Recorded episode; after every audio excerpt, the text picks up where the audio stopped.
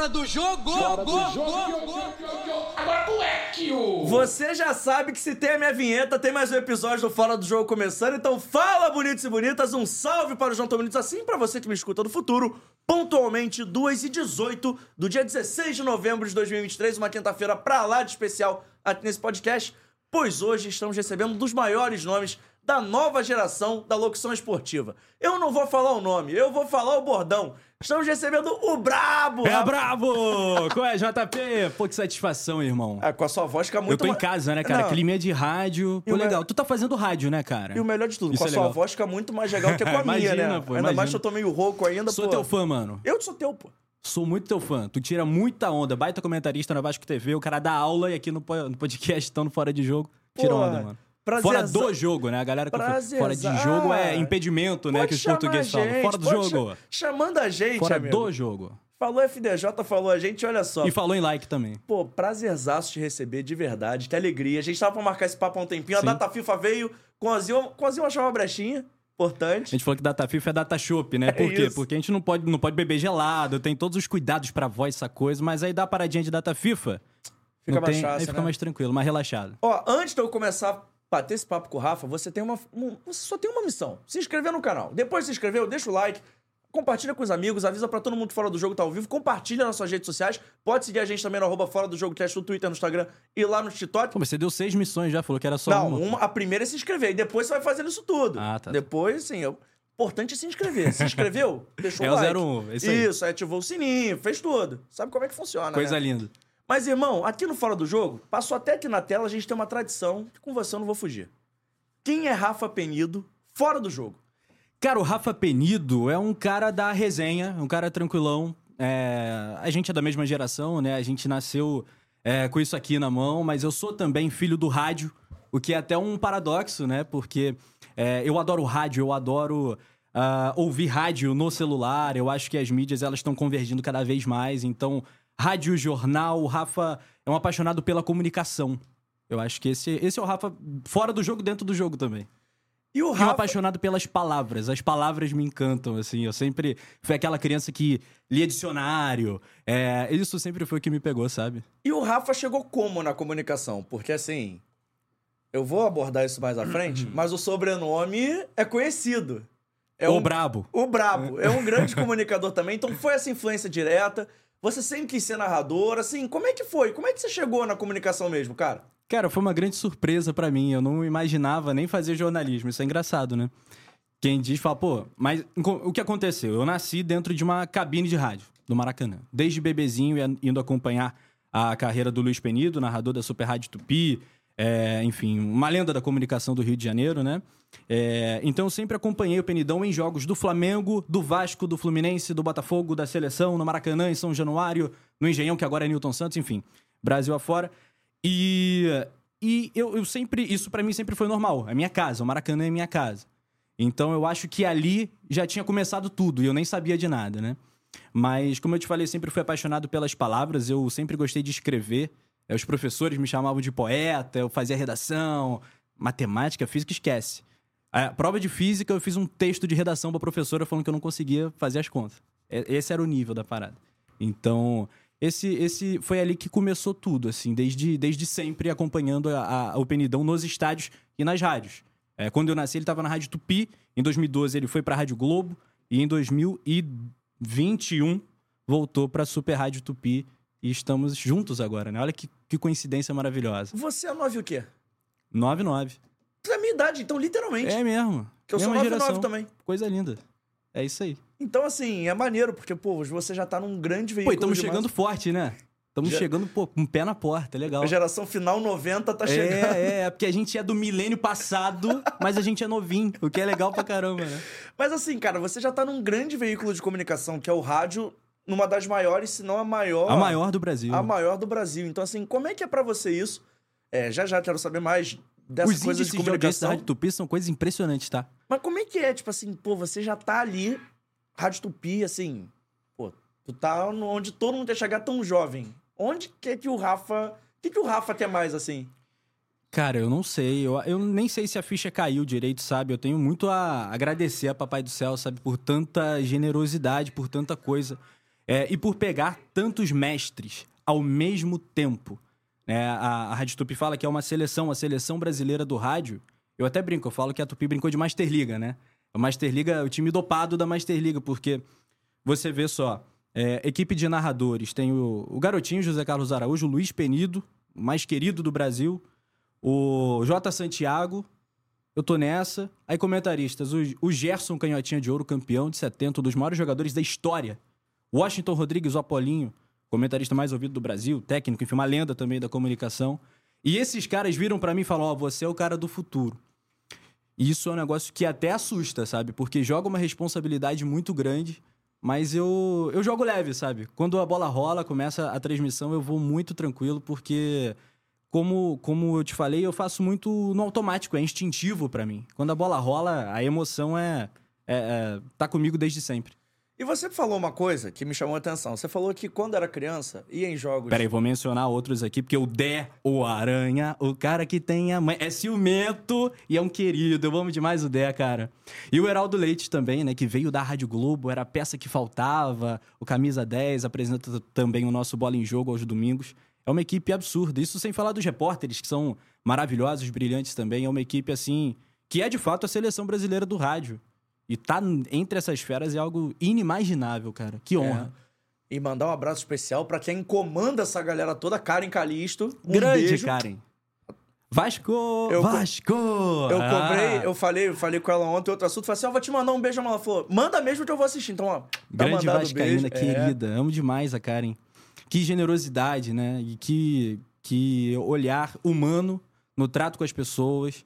Ela é uma baita comandante, assim. E o Marcos de Giacomo foi quem me trouxe, né? Me jogou nessa, nessa grande missão, apostou em mim. Eu tenho muito a agradecer. Devo tudo né, ao Marquinhos de Giacomo, nosso diretor artístico da Super Rádio Tupi. Então eu queria te perguntar o seguinte: você falou que quando era criança ia em jogos do Vasco, do Flamengo, do Botafogo, É. do Fluminense. É verdade. E a gente comentava isso fora do ar, você até falou, pode perguntar que não tem problema. Porque todo mundo, teoricamente, tem um time do coração que faz o coração bater mais forte. É. Como é que isso funciona pra você, Rafa? Cada um tem uma experiência muito particular com o futebol, né? Meu pai flamenguista. As pessoas acham que eu sou filho do Luiz Penido. O Penido, Penidão até é meu pai, mas ele é meu tio pai. Ele é meu tio, né? O meu pai faleceu, eu tinha dois anos de idade. Rubro-negro, de coração, muito flamenguista. Também é, nesse desse mundo da comunicação, assim como o Paulo Penido, que também é Flamengo. Eu achei que você fosse filho do Paulo, inclusive. Não, meu pai é o Américo Penido, rubro-negro. Paulo também é rubro-negro. O meu avô era rubro-negro, fez todos serem rubro-negros no primeiro momento ali. Minha mãe é Vasco. Minha irmã é Vasco.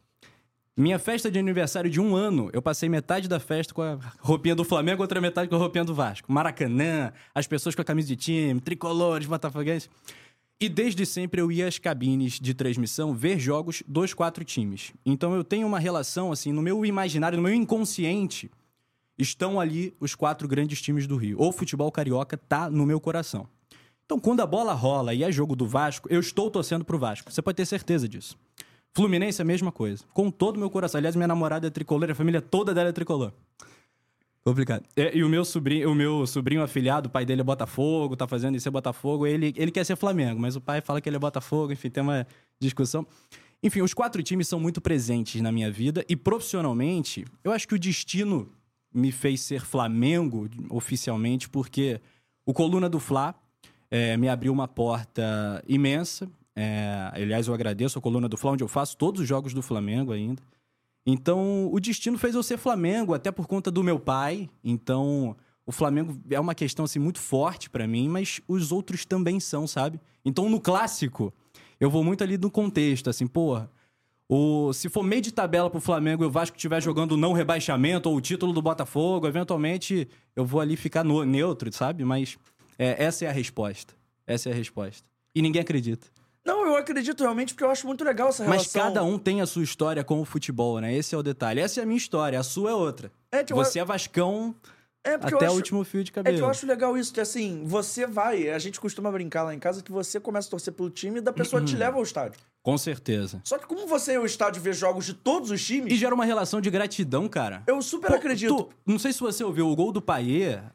o Dé é um ídolo histórico do Vasco. O Dé, o Aranha, foi campeão brasileiro pelo Vasco da Gama, depois foi campeão português no esporte, jogou no, no Al Hilal com o Rivelino, enfim, um gênio da bola, hoje é comentarista da Rádio Tupi. O 10 chorando, se emocionando do meu lado. Quando saiu aquele gol, é, importantíssimo pra permanência do Vasco, eu pulei junto com ele, ele me pulou, ele me pulou, depois, cara, a gente vibrou muito e viralizou na torcida do Vasco. Então eu tenho que agradecer muito a torcida do Vasco. Eu tenho uma relação de carinho e de gratidão à torcida do Vasco. Eu fiz vários jogos do Botafogo nessa campanha histórica também desse Campeonato Brasileiro, que foram especiais pra mim, onde eu comemorei genuinamente. E acho que a, a minha querida nação rubro-negra entende isso, sabe? Porque em nenhum momento eu. é, a galera é, criticou, reclamou, brigou, achou que eu estivesse traindo. Por que não? Porque essa é a minha verdade e sempre esteve claro, eu acho, pra galera. E como é que é pra você, assim? Porque isso eu acho é muito maneiro. Porque eu tenho essa experiência particular também de ter trabalhado num canal nichado num clube. E começado Comentarista da Vasco TV, É, né? já- Oficialzão, isso ali... é Antes da maneiro. Vasco TV, eu até fiz atenção vascaínos mais tempo, até do que... Que é legal eu também, acho que né? empatou. Esse ano empatou o tempo de Vasco TV e o tempo de atenção vascaínos. Mas assim, é uma coisa nichada, é uma coisa... E ainda mais quando é canal sem ser oficial do clube institucional. Você tá ali lidando mais ainda com a paixão do torcedor e tudo mais. Como é que foi isso pra você? Porque você é narrador, quis ser narrador, e assim, o narrador tem sempre aquela questão de, pô, não posso ficar marcado demais com um, com outro. Como é que você lida tão bem com isso, assim? Porque eu acho isso muito maneiro de verdade. A gente tem que entender a linha editorial de cada veículo. Então é óbvio que narrando no coluna do Fla, eu tô narrando pra torcida do Flamengo. Então lá eu falo coisas que na Rádio Tupi eu não vou falar, né? Então lá eu, é, a galera se amarra numa que eu falo. Eu falo, isso, isso é Flamengo, o resto é clube. Então, tipo assim... Pô, é claro que é, isso é uma brincadeira, né? Mas a torcida, eu falo as coisas pro, pro meu público. E jogo junto com o meu público. Tô ali, de fato, torcendo é, para que o Flamengo vença todos os jogos enquanto eu estiver narrando ali no coluna do Fla, evidentemente. E, e é isso. E na Rádio Tupi, a nossa bandeira é o quê? O futebol carioca. Então, o futebol carioca. Futebol brasileiro, o futebol brasileiro. Agora, é, eu não sei se eu conseguiria fazer isso se eu tivesse que trabalhar na coluna do Boca Juniors. Não. Não é o meu mundo, não é o- a minha verdade. Então, pra mim seria algo diferente. E você citou um bordão que você no coluna do Fla, mas eu tenho que perguntar sobre o seu bordão, porque assim, eu imagino que você ande na rua e eventualmente alguém grite: Fala Pô, brabo! Ô mané. brabo! Eu já, pô, passei por uma situação Rio de Janeiro, né? Tempos, tempos difíceis, às vezes, né? No metrô, é, o cara chegou por trás, assim, cutucou, é brabo, é brabo. Eu falei, ih, perdi, rodei, já era, saltou, já era. Não, não era não. Pô, sou teu fã, show de bola, aquele abraço. Valeu, parceiro. Mas é, é legal, é de onde legal que isso, cara. tirou a ideia desse bordão assim? Que é um bordão. A gente não inventa palavra, né, JP? As palavras existem e a gente vai ah, criando aplicações. Mas uma parada muito internet, assim, porque na internet. Pô, é a gíria do momento, né? Depois até a- aquela rede de fast food famosa lançou o hambúrguer brabo. Eu falei, caraca, mano. Mas aí botaram o Galvão Bueno. Valeu, hein? É. Mentira. Mas enfim, aí o brabo tem nome é um termo que eu acho que nasceu na periferia, mas em 2017 eu já usava. Então nenhum narrador. eh, Outros tentaram usar. E aí eu mandei uma mensagem em particular, evidentemente, não vou criar treta na internet por causa disso, até porque essa discussão não tem nada a ver. Mas eu falei, pô, esse aqui é meu grito de guerra, parceiro. O Bra- Brabo tem nome, minha assinatura e tal. É, então a galera que. o- até o Chico do Desimpedido já me ligou e tal. Ele foi um cara maneiro. Eu falei, pô, eu entendo a proporção do teu trabalho e tal. Ele falou, pô, posso continuar fazendo? Vai lá, beleza, tranquilo. Mas é, é a minha assinatura, né? O Brabo tem nome, eu fui o primeiro a, a usar e tenho maior orgulho disso. Porque deu certo, né? E como é que é, tipo assim. Gol de cria também é um que a galera se amarra. Quando alguém da base faz o gol, eu falo que é gol de cria.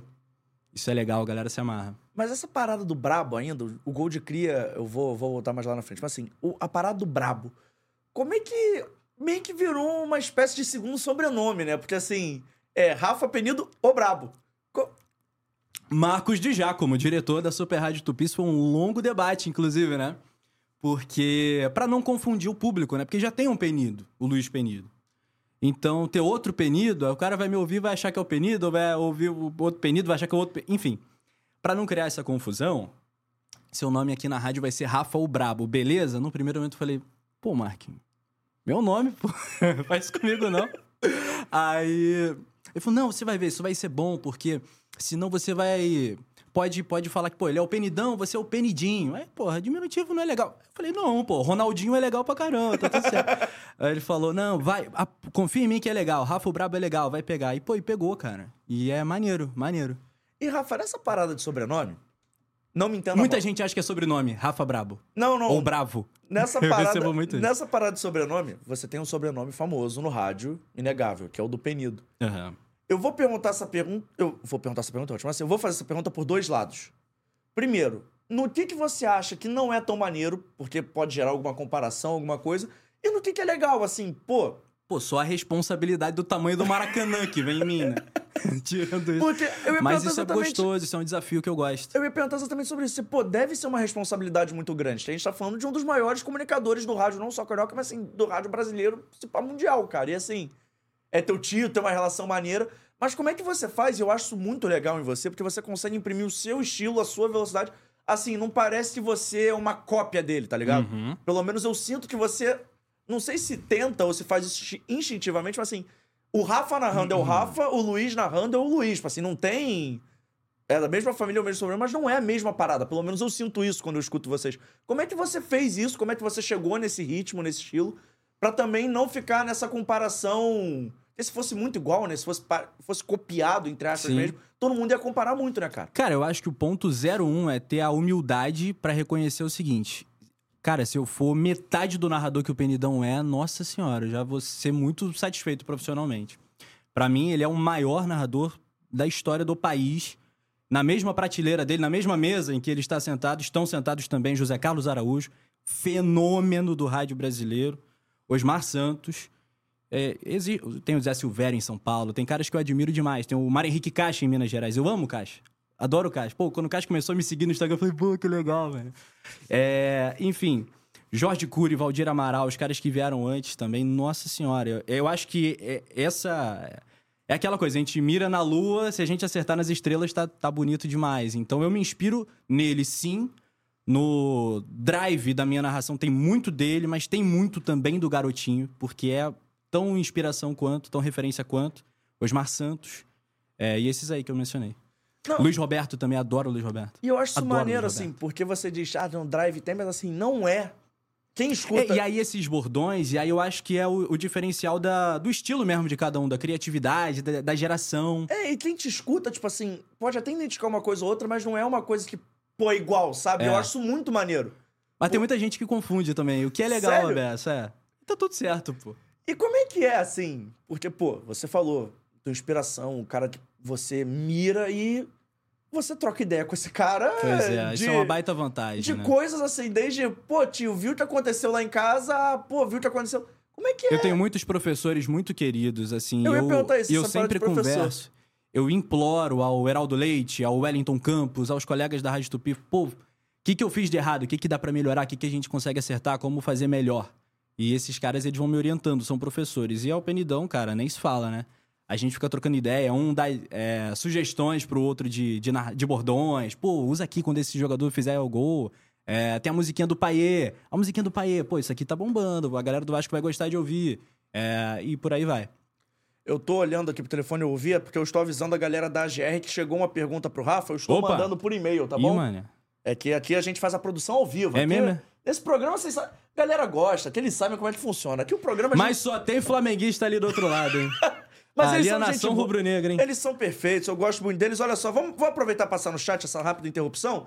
O Matos Almada, dali, brabo! Brabo, vim aqui só pra te ver. Tamo junto. O, o Cris ou a Cris Luz, brabo, admiro muito. O Gameplay do Bom, boa tarde, canal Fora do Jogo. Rafa Brabo é um talento.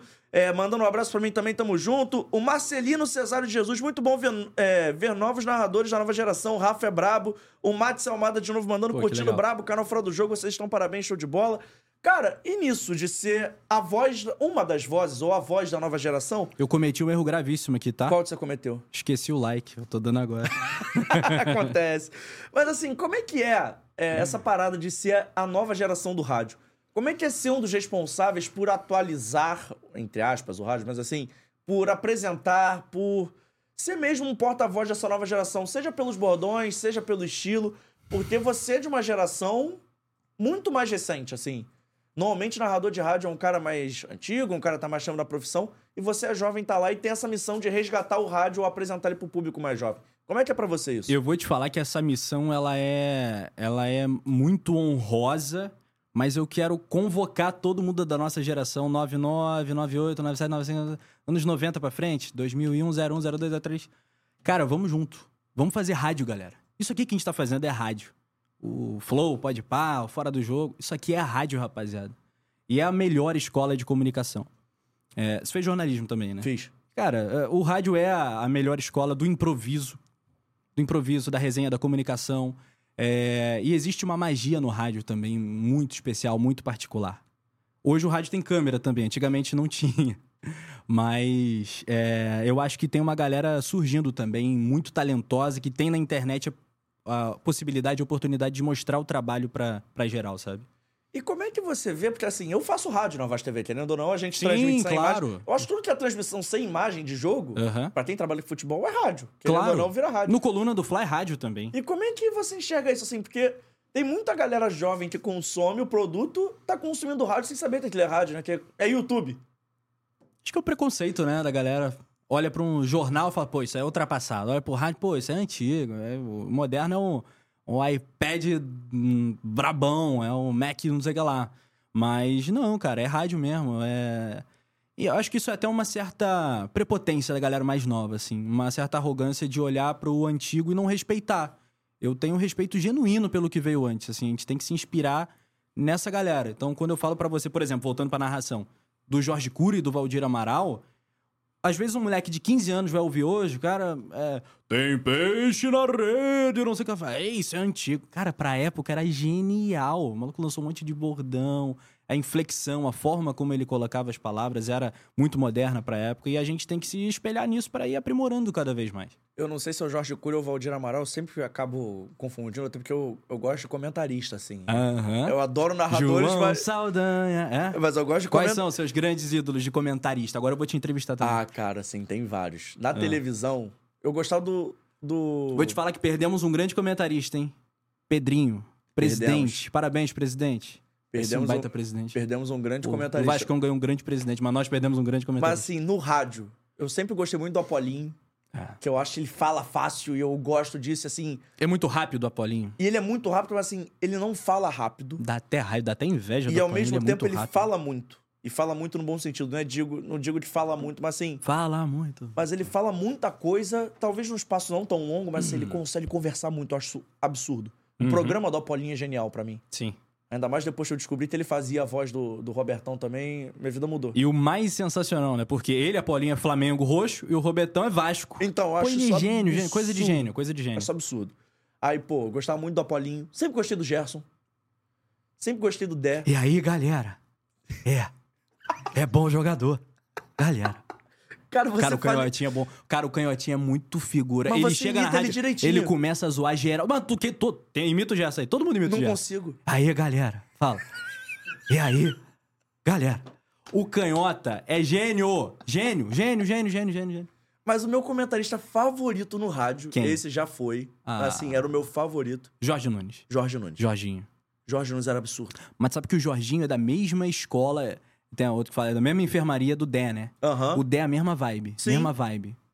É. De boleirão, assim. E é o cara que vê futebol da maneira mais simples. Popular, ultra popular. mais simples possível, povo. mas sem ser simplista, assim. Ele É. entende que aquilo dali é complexo, mas pro público que consome Quando couber aquilo... uma zoeira, ele vai na zoeira. Não, mas pro público que consome aquilo não é complexo. Aquilo é esporte, é Sim, entretenimento. é No final- entretenimento. No final das contas, aquilo dali é um grande centro de diversão. Total. E o cara sabe equilibrar as coisas. Eu achava o Jorginho, pra mim, absurdo. Na hora de Sou- falar sério, falava, mas. Sou fã do É, Heraldo, mas assim, o Jorginho, pra mim, é o Jorginho. eu adoro. Eu, Eu gostava adoro. muito de ouvir ele Queria muito era ter criança. tido a honra de fazer um jogo com, com o Jorginho comentando. E quem eu gostava muito também, mas aí não era tanto comentarista, era mais ponta, Aham. que também já no- nos deixou e acho que você chegou a trabalhar junto, se não chegou, com Ah, certeza conheceu. Gilson. Viu? Pô, a gente é muito entrosado, mano, viu? Pô, é, caraca, já tô pensando que no final da frase dele ele nem começou, Fred. Gilson Ricardo. É. Outro também é mais ou menos dessa Muito sacana, muitas histórias, muita. E dessa coisa de ver brincalhão. futebol da maneira simples. Eu acho, eu acho isso mais interessante, porque o futebol, cara, pra mim, é uma parada que a gente trabalha, é sério pra gente, é lógico, tipo, é o nosso trabalho, é o nosso ofício, mas pra quem tá consumindo nosso conteúdo, é um momento de distração total, assim, um momento de O distração. escape, é. Então a gente não pode ser tão sério. Pedro Bial, o grande tricolor, falava que o futebol, o Fluminense, pra ele é a terra do nunca, tipo, Sim. onde as coisas impossíveis acontecem. A gente, a gente mexe com o lúdico das pessoas. Total. O futebol pra essas pessoas é lúdico, assim, é um momento de distração mesmo. Quanto menos empolado, menos, ba- menos barreira tiver entre a Menos gente o público. chato for, mais É. legal vai ser pra pessoa que me escuta. Com certeza. Então eu gosto o do Jo- Jorginho percebeu isso lá atrás, né? Eu gosto do Jorginho, eu gosto do... Eu acho o Dé sensacional, cara. Nada me diverte mais que chegar em São Januário pra fazer jogo, Aham. nas cabines e encontrar o Dé ou chegando ou saindo. Cara, ele é uma celebridade, né, cara? Em São Januário eu não consigo andar dar dois passos que o deck tá todo mundo tirando foto, puxando, agarrando. Muito ídolo. Muito ídolo. Não, e quando ele tá saindo é muito bom, que ele já tá com, com a parada do jogo. Tipo assim, que antes do jogo é sempre, ah, vamos ver qual vai ser. Depois do jogo ele já sai cuspindo marimbondo. Ainda mais quando o Vasco empata ou perde. Amiguinho! Ô, amiguinho! Ô, amiguinho, não dá, amiguinho. Esse time aí não dá, não. Pô, eu choro de rir. O Dé, o Dé me diverte. Olha só, tem uma pergunta no ponto. Eu ia continuar o assunto, mas é porque a pergunta passa na frente, tem prioridade aqui nesse canal, não tem jeito. Até porque não é todo dia que eu tenho o prazer e a honra de receber uma pergunta dele. Meu Deus! Meu querido JP Escofano, galera ligada aqui no Fora do Jogo. Ah, que Eu lindão. não, não quero fazer pergunta pro Rafa, não. O mais Só quero querido. dar um depoimento, tá? Como tio e pai. Dizer que o Rafa, ele é um motivo de orgulho. É, é- é impressionante o que esse Pô, moleque virou faz. arquivo confidencial, que Desde maldade, pequeno, ele né? falou em negócio de texto, de redação, no início do papo. Ele é, ele não vai querer admitir isso aí, ele é um poeta. Eu tô falando sério, sério, sério. Ele é um poeta. Eu fico muito à vontade para falar do Rafa, porque eu, eu- eu chamava ele de Drummond, em referência a Carlos Drummond de Andrade, pela- pelas poesias. Ele levava a nota 10 e, e as redações que ele fazia Vai ver matemática, iam para parceiro. pedra do, da escola. Porque ele era a referência e é uma poeta mesmo, de verdade. A- o, o- texto dele é qualquer coisa de fora do comum. O orgulho que eu tenho dele, eu posso falar abertamente do orgulho que eu tenho, porque os outros companheiros, o Garotinho fala, todo mundo jovem, Apolinho, todo mundo, o Dé, o Gerson, o Heraldo, todos. Então eu tenho um orgulho muito grande. E tenho um orgulho maior ainda de não ter sido eu que interferi para levá-lo para a Rádio Tupi. Quem levou foi o Marcos de Giacomo, nosso diretor artístico de programação. Foi ele que, ouvindo narrações e tal, não sei o que, eu só fiz a ponte do contato. Por escrúpulo, para não botar alguém da família. Mas aí a rádio quis, aí é diferente. Então foi a iniciativa do Marcos de Giacomo, diretor de programação e diretor artístico. Então eu só estou entrando aqui para dar esse alô para você aí. Rafa, um beijo. Eu me derrito, eu te amo, eu te amo, eu te amo. Muito fofo, né? Um beijo, saudações vascaínas. Beijo para todas as galeras. Olha, quem conhece o Penidão sabe que talvez exista alguém tão carinhoso quanto, mas mais carinhoso que ele é impossível. Que ser humano iluminado, Penidão, né? Cara, É, Eu vou- ser luminoso. Momento pa- solar. momento parênteses aqui, eu fiz aniversário em outubro. Aí, Parabéns. aí eu postei uma foto lá, tipo assim, ah, pô, aniversário, não sei o quê, beleza. Tu acredita que ele comentou, tipo assim, parabéns, garotão? Eu fiquei assim, caraca, o Penido comentou na minha Ele foto. comenta em geral, né, cara? Não, e eu, e eu, eu falo pra ele, pô, o Penidão, ele, ele manda tanto coraçãozinho de emoji, que o Penidão, pô, segura um pouquinho, manda dois, três, já tá legal. Ele manda dez, porque ele é muito coração. Ah, ele é vou- muito coração. Vou contar uma passagem particular com o Luiz Penido. É. Ninguém tem tantas figurinhas legais no WhatsApp igual o Luiz Penido. Figurinha, ele não manda uma figurinha, ele manda 30. Ele mandou uma de um Manda o cachorrinho. pacote todo, Tamo pô. junto. Aí, pô, tamo junto. Pô, ele Não, é muito fala, legal. Penidão, tô precisando de figurinha, me manda aí, ele já manda tudo. É legal, é legal. Tu gosta de se comunicar por figurinha, inclusive, no WhatsApp? Pô, eu gosto. Eu, go- eu não sei se saiu de moda, se ainda tá na moda. tá legal ainda. Pra mim tá na moda. Pra mim também tá. Pra eu tenho também tá. figurinhas pra todas as ocasiões Porra, é possíveis e muito bom. imagináveis. É muito bom, é muito bom. Acho que o emoji que sai um pouco, né? É, emoji normalmente eu uso só quando é ironia. É, exato, exato, também. Tipo assim, tô- Emojizinho de palhaço, É, emojizinho emo- do, do chorinho. Emojizinho é. do palhaço é aquele do, do chorando, sorrindo. Chorando, sorrindo. Esse eu uso bastante. E aquele também. derretendo, são os três É. que eu uso. Aquele Aham. derretendo que ele tá meio torto assim, são os eu- Aham. Tirando isso, eu não uso muito emoji, não. É, pode crer. Emoji é maneiro também. Eu Emoji gosto é mais de é figurinha. bom. Agora que eu descobri como é que faz figurinha, minha vida mudou, pô. Pô, eu não consigo fazer, eu não sei fazer. Como é que faz? Pô, tu baixa o aplicativo, é intuitivo, irmão. Eu consigo fazer até figurinha que mexe agora. não é propaganda, não. Qual é o não, aplicativo? não, pô, não sei o nome, mas eu tenho baixado aqui, depois eu te mando. É sticker, Sticker aquele- ali? Esse, achei esse, um Ah, tá, azulzinho. Tá. Pô, e tu bota o vídeo ali, ele já faz a figurinha, tu só manda no WhatsApp. Pô, isso é bom, hein? Pô, agora eu faço figurinha dos meus amigos, meus amigos figurinha. Pô, muito, muito, bom, maneiro, muito, muito A maneiro. gente podia fazer uma figurinha desse programa aqui. Legal, legal. Vamos legal. fazer, vamos fazer. Show de bola. Cara, ele é. Porra. Ele falou uma parada que eu até esqueci de comentar quando você falava do garotinho, né? Uhum. Uma parada que, que me chamou muito a atenção também, que, que a- acho que é um dos grandes prêmios profissionais que eu já ganhei na vida. E como eu falei, acho que Papai do Céu tá sendo tão generoso comigo, eu já tenho alguns pra guardar pra sempre. Foi um elogio do garotinho no ar. E ele faz isso toda a transmissão que ele me chama, ele anuncia Rafa, Rafa o Brabo, a maior revelação do rádio esportivo em todos os tempos. Eu falei, meu Deus do céu, você tá de sacanagem, garotinho. Não é possível, mano. Isso é algo assim colossal, cara. Não consigo dimensionar. Cara, e como Mal é que... posso acreditar que isso acontece e acontece e é de uma grandeza, generosidade imensa do E Zé como é que é ter convivência com esses caras desde muito cedo, assim? Porque, eventualmente, você ia na cabine, imagina que vez ou outra, quando seu tio tava numa rádio, o garotinho em outra, você... eles se encontravam, porque ele veio aqui, seu tio, o garotinho também, e os dois me falaram que eles não têm essa coisa de rivalidade. Não. Que a rivalidade era no ar quando eles eram concorrentes, mas assim, que eles sempre foram né? parças, eles se encontravam, cumprimentavam, falavam, conversavam. Então, como é que é pra você, assim, ter essa convivência desde cedo? Não sei se é uma convivência próxima, mas assim, de ver, de falar, deles te conhecerem desde criança, literalmente. Eles são amigos, né, cara? São amigos, se conhecem há tantas décadas, tantas décadas, e agora na, na mesma emissora, eu acho que só ganha a, a Tupi, os ouvintes. Pô, eu acho que isso não, é, é inédito, né? Ter um. Pô, o garotinho e o Penido juntos é algo muito, muito forte, assim. Os dois, pô, no auge, voando. Muito legal. E a rapaziada tá aqui pedindo, pedindo pra você narrar o gol do Paê de novo, mas eu vou perguntar desse isso, gol. Vou perguntar desse gol que você já citou. Ah. E eu acho esse gol. De novo, eu quero agradecer de coração a galera do Vascão pelos compartilhamentos, assim, no TikTok. Eu nem usava TikTok, eu postei de bobeira, assim. Pô, deu papo de quase um milhão de, sei lá, uma doideira. Eu falei, cara. Porque você já tem alguns gols famosos narrados, seja pelo Coluna, seja pela Rádio Tupi. É. Mas esse gol, acho que furou um pouco a bolha, porque assim, eu já vi esse Furou. gol passando várias vezes na minha. Furou. Eu sei que fura a bolha quando meu pai me manda as coisas no WhatsApp. Assim, Ah, e ele me mandou. então ele foi mandou. ele. Então foi ele. Porque assim. É... Qual o nome do papai mesmo? Romeu. O Romeu, Romeu. Foi o Romeu. Não, porque esse, Obrigado, Romeu. esse gol furou um pouco a bolha, tipo assim, real. Porque eu vi a galera postando no, no Instagram, eu vi um monte de página postando. Eu já vi isso acontecendo com outros clubes. Mas esse gol do Paê tem alguma coisa especial pra você? Acho também até por ser um momento decisivo no campeonato. Esse gol, esse gol, ele vai ser lembrado por muitos anos.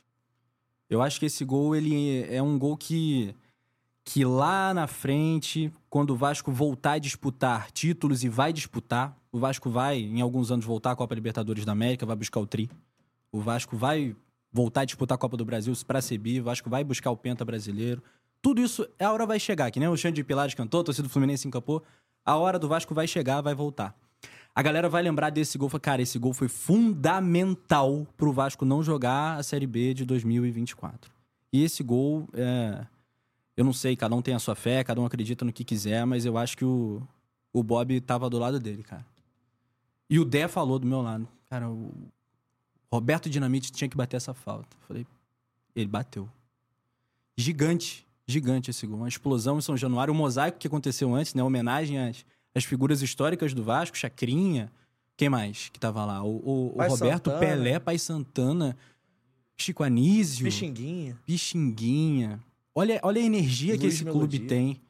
E eu falo assim, sempre, quando sai gol do Vasco, é gol do clube do povo, porque quando você chega ali na barreira do Vasco, é uma energia popular, é uma... o Vasco é muito raiz, sabe? E, e honra muito as suas raízes e cultua muito a sua história, então esse gol tem uma energia que é... Eu acho que é por isso que viralizou. E eu só transmiti aquilo, não tenho...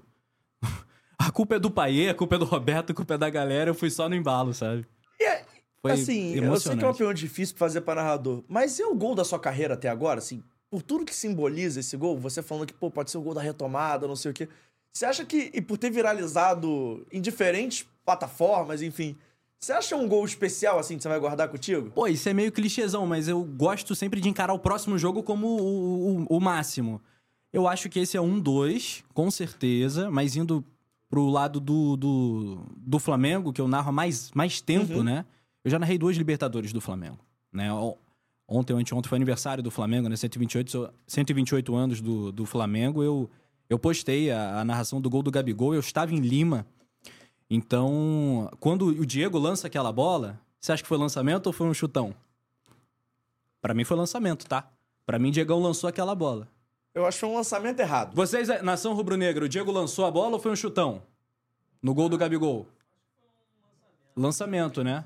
Pra mim Pra foi, mim um- foi Pra lançamento. mim foi um lançamento errado. Porque o Diego teve muito cara que criticava e tal, mas, e falava que foi chutão. Eu acho que ele botou a bola pra frente, mas assim, ele. Ah, ele viu o Gabigol, o Gabigol Não, levantou o ele braço viu o ali, pô. Gabigol, mas ele bota a bola pro outro lado. Eu acho que acaba dando. Era pra ser.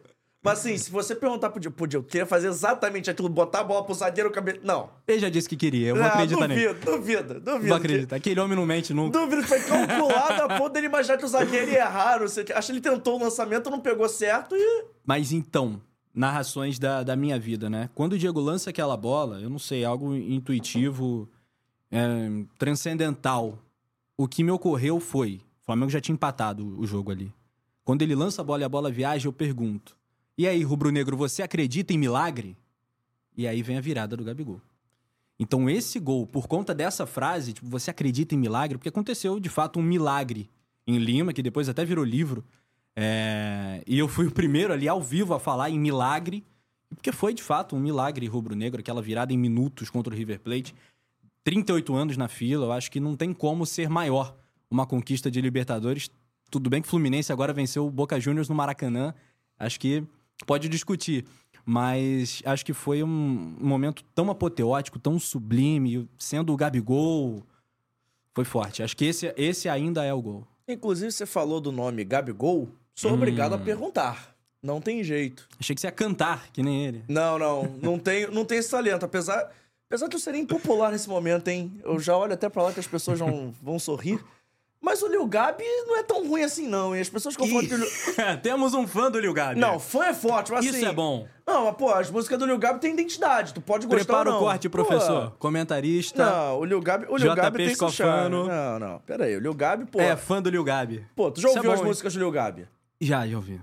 Pô, a primeira é boa, a segunda nem tanto, mas a primeira, pô, é animado. O Papato. Perguntam quanto eu ganho, eu falo, sei Viu? lá. A música, assim, não é ruim. A música... A outra pode discutir, mas assim, o Lil Gabi... Como é que é a outra mesmo? A, a do pescoço. Pô, é. Tem mais de meio quilo de pescoço no pescoço, é isso? É, é, que ele fica rimando É. pescoço, pescoço, não dá. pescoço, pescoço, pescoço. Não dá, mas assim, o pessoal fica sacaneando o Lil Gabi, não sei o quê, mas o Lil Gabi, ele não é tão bom quanto jogando bola. Não é bobo, não. É, mas assim, tem, tem alguma coisa ali. Mas eu te perguntar, a gente tá falando do Gabigol. Você acha que o Flamengo tem que renovar com ele? Como é que você tá enxergando... Claro que tem. Como é que você tá enxergando esse momento do Gabigol? Até que o Gabigol está na moda de novo. Porque ele tá, na- nos últimos dias no Twitter, ele tá querendo likes. Essa temporada do Gabigol foi algo assim pra gente passar uma borracha, né, Gabi? E, e fazer diferente a partir do ano que vem. Essa foi com certeza a pior temporada, né? está sendo. É bem verdade que hoje, hoje é o quê? Hoje é 16 de novembro, o Flamengo ainda tem chance matemática de ser campeão brasileiro. E o Gabigol pode eventualmente fazer mais um gol de título, tudo isso pode acontecer. E eu não duvido de nada vindo do Gabigol. Acho que ele é um- uma força da natureza, um cara que tem uma. É, é de fato um cara meio predestinado mesmo, assim. As coisas simplesmente acontecem com o Gabigol. Mas essa temporada ele tem 20 gols em 57 jogos. Pros, pros índices dele. Mais, mais tempo no banco do que como titular. Isso é, é ruim, é ruim pro Gabigol. É, e não sei se ele tá em forma. Não sei se ele tá se cuidando como deveria. Então acho que o Flamengo tem que cuidar disso direitinho. Não sei se foi o time da renovação. Acho até que poderia esperar, já que ele tem contrato mais longo. Mas enfim, o Gabigol é uma bandeira do clube de regatas do Flamengo. Pra mim, ele tá ali. Eu acho que o Zico o Leandro ah, são maiores que ele, mais ídolos, mas ele tá chegando lá, né? Tá entre os 10 maiores artilheiros da história do clube. E como é que você enxerga essa chegada do Tite, assim? Porque a gente tá falando que o Flamengo ainda tem chance matemática, hoje é 16 de novembro. O Flamengo, se ganhar o jogo atrasado que tem, pode encostar ali e Pode, ficar. pode, então, pode. pode voltar à briga, pelo menos de maneira virtual. Mas como é que você enxerga isso, assim? O Tite chegando nesse final de temporada. Foi uma temporada conturbada no Flamengo, é inegável. Acho que Fernando Diniz à parte, o Tite é o melhor técnico brasileiro. A parte? Eu acho. Sou muito fã do Diniz. O dinizismo me domina. Não, eu sou muito fã do Diniz. Muito fã. Desde os tempos de, de Audax. E, aliás, o, o Bruno Guimarães é, surgiu com ele também no Audax, né? Uhum. É, e, a- e hoje o meio de campo do Brasil deverá ser Bruno Guimarães e André. Jogadores tratados ali pelo, pelo Diniz, desde a origem. Eu sou muito fã do Diniz. Acho que esse cara é a melhor coisa que aconteceu pro futebol brasileiro na década. E acho que ele é a nossa grande esperança. Uma pena não ter Neymar, não ter Casemiro para essa, essa data FIFA agora, mas ele terá mais pra frente. Uma pena ele não ter a melhor safra de jogadores da nossa história, longe disso. Mas é, é o técnico mais capaz de fazer algo diferente, de honrar a nossa história de futebol bonito. Cara, vou te falar, eu acho até bom não ter o Neymar e o Casimiro nesse momento. É? Assim, é início de ciclo. Sim. E eu acho que o Brasil em algum momento vai precisar achar alternativas pra Neymar e Casimiro, se não pra agora, esse ano, ou pro próximo, mas assim, pro próximo ciclo com certeza. Uhum. Então acho que você já começa a plantar uma semente, começa a dar responsabilidade pra quem merece. O Vinícius Júnior precisa de mais e quando não tô chamando o Total. Vinícius Júnior de responsável, Aham. mas assim, ele precisa de uma carga maior de responsabilidade jogando pela seleção brasileira. O Rodrigo precisa de uma carga maior de responsabilidade. O próprio Marquinhos, que se quer ser o capitão da seleção, Pô, e ser- você viu que o Hendrick falou que Sim. o grande ídolo dele é o Vini Júnior? É a inspiração pro Hendrick? E ele não acho- citou o Neymar, ele citou o Vini Júnior E eu acho que sem a presença do Neymar, esse- esses jogadores acabam tendo uma responsabilidade maior naturalmente. Porque com o Neymar em campo, é. Ne- O Brasil ganhou, o Brasil ganhou, o Brasil perdeu, o Neymar perdeu. Eu acho que sem o Neymar ali, nesse momento em cena, o Neymar com tantos problemas extra-campo, você acaba obrigando esses caras a assumirem uma responsabilidade importante. Até pra quando o Neymar voltar, você não ser Neymar dependente. Sim. Então eu acho que assim, é bom ter um jogo aqui no Brasil contra a Argentina. Pra gente ver, pô, Vinícius, agora é seu momento, é sua hora. É, é difícil, o cara é jovem, mas do jogo, sabe? Não tem muito pra onde correr, muito pra onde fugir. Então eu acho que pro Vinícius, pro Rodrigo, pro próprio Fernando Diniz, se ele aspira um dia, porque falam que o Ancelotti vem aí, mas se ele aspira um dia a voltar pra seleção Será que brasileira. vem? Pois é. Mas se ele aspira mesmo ser o treinador da seleção brasileira um dia, igual ele aceitou o cargo pra ficar interino, ele precisa dessa responsabilidade. Porque senão eu acho que quando tem Neymar, é muito fácil a culpa ser do Neymar. É muito a- holofote pra ele, tudo é ele. Agora, vamos ver. Agora tá com o time, tá com a galera. Concordo. E- Então, se o Diniz acertar, ele acertou. Se o Diniz errar, ele errou. Mesma coisa aplica pros outros. E achei golaço o Diniz chamar o Hendrick também, né? Se junta Pelé, Coutinho, Edu e Ronaldo, é o quinto jogador, né, na história a ser convocado com menos de 18 anos. Que responsabilidade tem esse moleque? E o Fernando Diniz, ele falou na coletiva, não sei se você reparou, ele não usou o termo, ah, o Hendrick vai ser melhor do mundo um dia. Ele falou, não, o Hendrick tem potencial para ser um jogador lendário. Sem usar o termo melhor do mundo, que eu acho que isso joga um peso danado e desnecessário. É um prêmio, é legal pra caramba. O último brasileiro que ganhou foi o Kaká, 2007. A gente quer ganhar de novo, sim, mas o que importa é a Copa do Mundo, é, é jogar em altíssimo nível. E acho que o Hendrick vai chegar nesse lugar. E tem vários centroavantes bons, né, surgindo aí. Cara, e a gente fala sobre isso na segunda com o João Guilherme, dessa história de centroavante surgindo. Só de safra eu nova. acho que eu ouvi, ele citou o Marcos Leonardo, o Vitor Roque, né? Eu Só concordo dessa plenamente. safra nova já tem três, assim, centroavantaços. É. Fora os que estão chegando ainda. É. Que vai ter o Ryan do Vasco, vai ter. Tem 17 também, tem a mesma idade do Henrique, mas assim, tá aí no processo. Sim. Tem outros jogadores, tem o Lohan do Lohan Flamengo, que do não Flamengo. é. Que não é centroavante, mas é meia. Meia. Então, assim, a gente bota. Eu boto muita esperança nessa nova safra. Mas se eu ia te perguntar dessa história, de novo, falando sobre o Hendrick, Aham. é porque eu acho a comunicação. A gente fala, a gente gosta de comunicação, acho a comunicação visual do Hendrick é muito importante. Aham. Eu não sei você, mas quando eu vi a foto do Hendrick chegando na Granja Comari, eu lembrei do Pelé. Olha só, hein? Não, eu digo assim, não digo futebol, mas assim, ele chegando com aquela roupa. Parecia aquela foto do Pelé, na Copa da Suécia que eles estão andando. Eu bati o olho na hora e falei assim, pô, parece o Pelé. Eu acho que não quer ser o Pelé, mas ele quer imitar os bons exemplos. Ele- eu fiquei com essa sensação, É. sei Ele você. tem uma postura maneira. Ele tem Sim. uma postura maneira. O mais importante é ter a postura maneira dentro de campo. Acho que é isso que, que no fim do, do dia interessa. Mas eu acho legal também. Acho que esse menino tá até tendo uma carreira muito bem cuidada, o que é muito legal. E eu achei que ele tem uma vibe meio Michael Jordan também, que ele assinou com a New Balance, porque Ó. ele ia ser estrela. É. Eu acho que ele viu o filme da, da mãe do Michael Jordan quando ele Sim, assina com a Nike. muito né? bom. Aliás, eu sou viciado nesses filmes, documentário esportivo. Do Beckham é muito bom, acho que foi o último Tá que na eu minha vi. lista. Tu viu do Beckham? Tá na minha lista, eu tenho que Pô, ver. tem que ver, mano. Tem que ver. Eu fiquei com um pouquinho de raiva da esposa dele. Porque ela queria que ele fosse pra, pra Nova York. Pô, que- cara, ele saiu do, do, do grande centro do futebol da Europa, muito por conta dela, por conta da família. A gente muitas vezes não considera isso, né, cara? Aham. O cara tem família, o filho tá na escola. É, é, é sempre traumática essa parada de mudar de cidade, mudar de país, mudar. E o, o Beckham, ele perdeu algumas oportunidades, mexeu muito com a cabeça dele. Ela foi muito importante em outras coisas, mas ela deu uma atrapalhadinha. É, não, minha, minha lista de séries tá atrasada. Eu tenho que ver a do Beckham, mas cara, é essa porque... é muito boa de verdade. É porque agora, momento não é merchan, mas eu estou vendo. Eu tô vendo Vale o Escrito no Globoplay e tô vendo a mão do Eurico. Aí, tipo assim, eu não consigo Ah, acompanhar. Ainda não comecei a ver.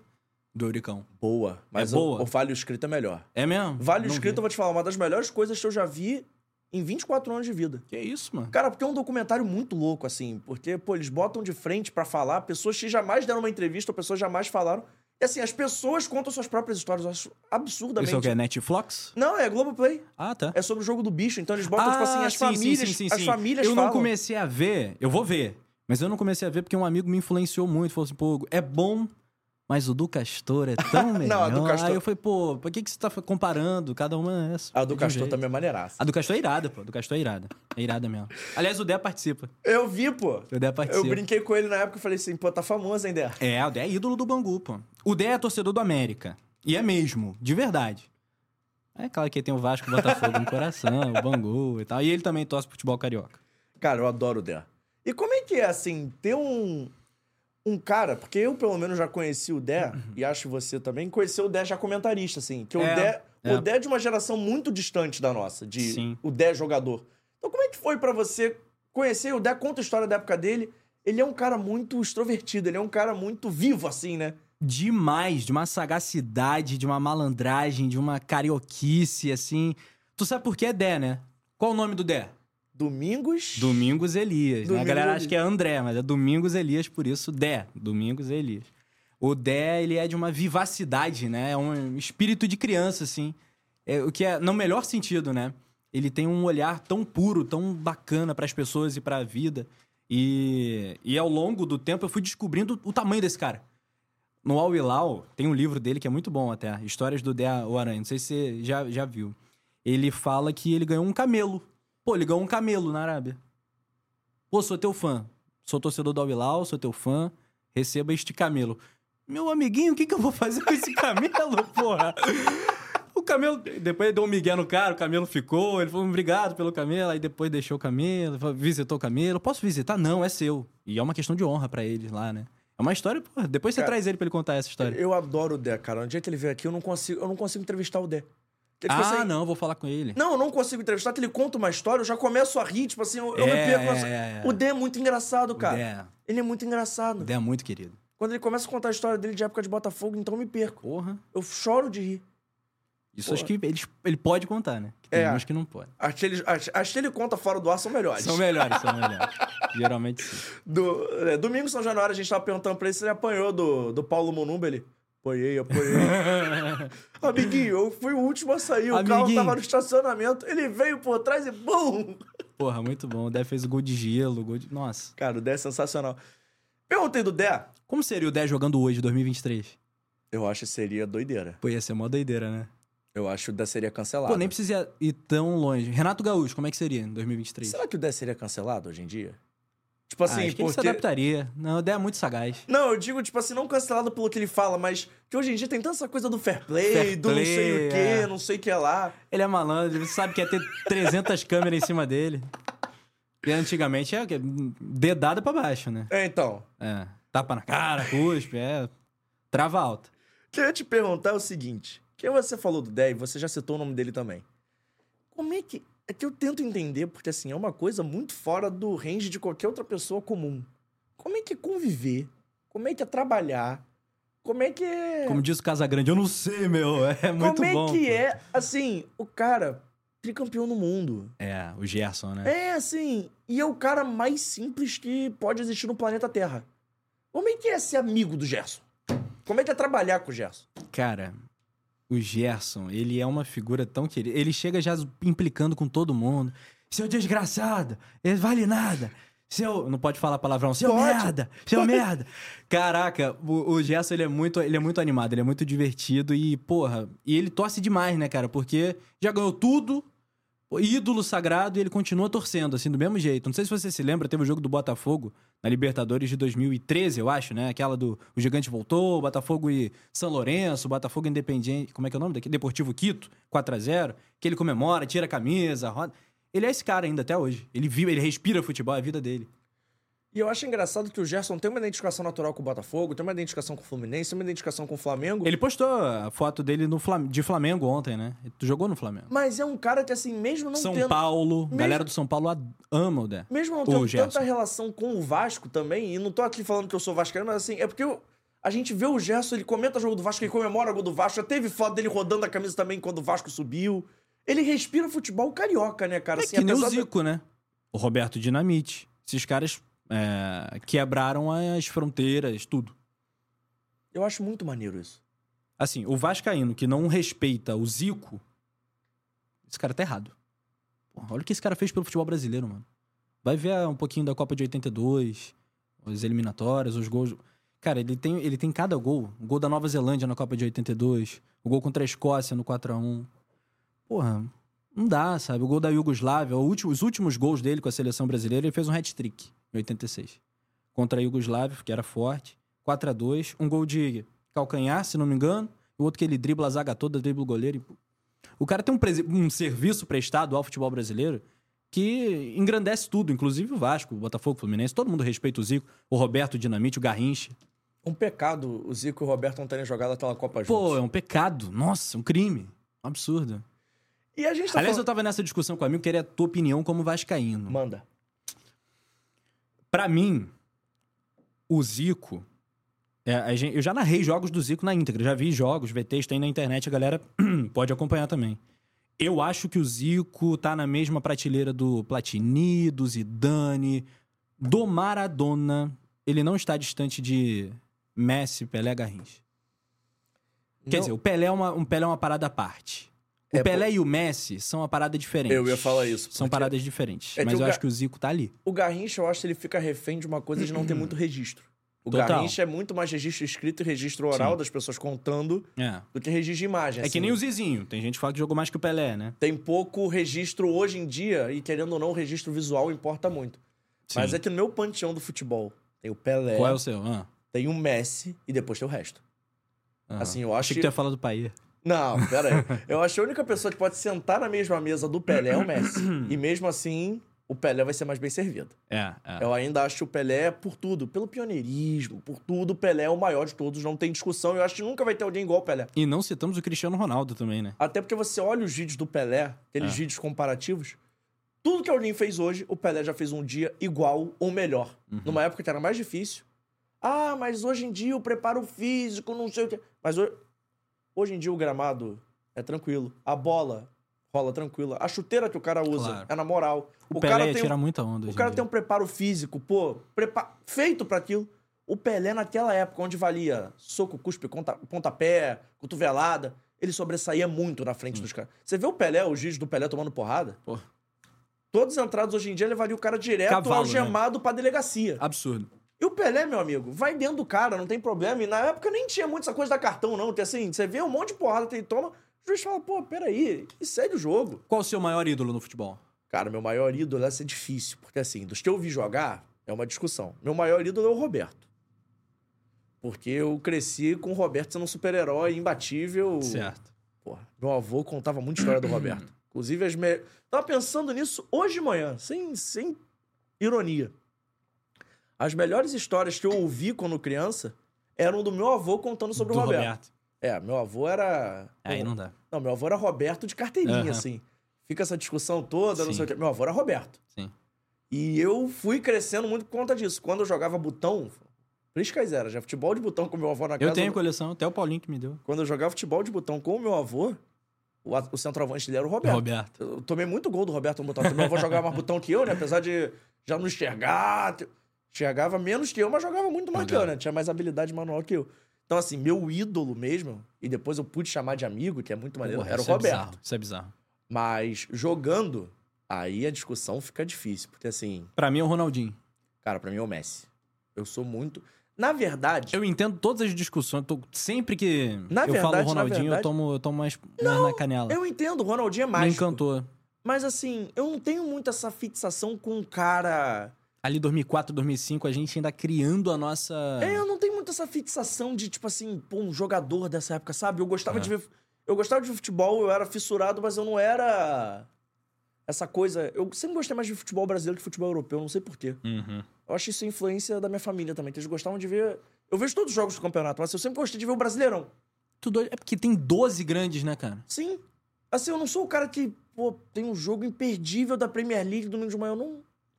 Mas Hoje, você- ainda também não? A Premier League é num clássico, Não, eu acho pega. maneiro, assim. Se eu acordar pra ver, se eu acordei, tá passando, eu vejo. Mas eu não sou o cara que bota o despertador, porque, pô, vai ter Ah, um, não. Sim, um sim. Liverpool e Manchester. Não, não sou esse cara. Aham. Mas se você me falar que vai ter um jogo do Brasileirão 11 horas da manhã, a chance de eu estar acordado é 9 em 10, assim. E acordo na moral, pô, vamos ver esse jogo, eu quero ver.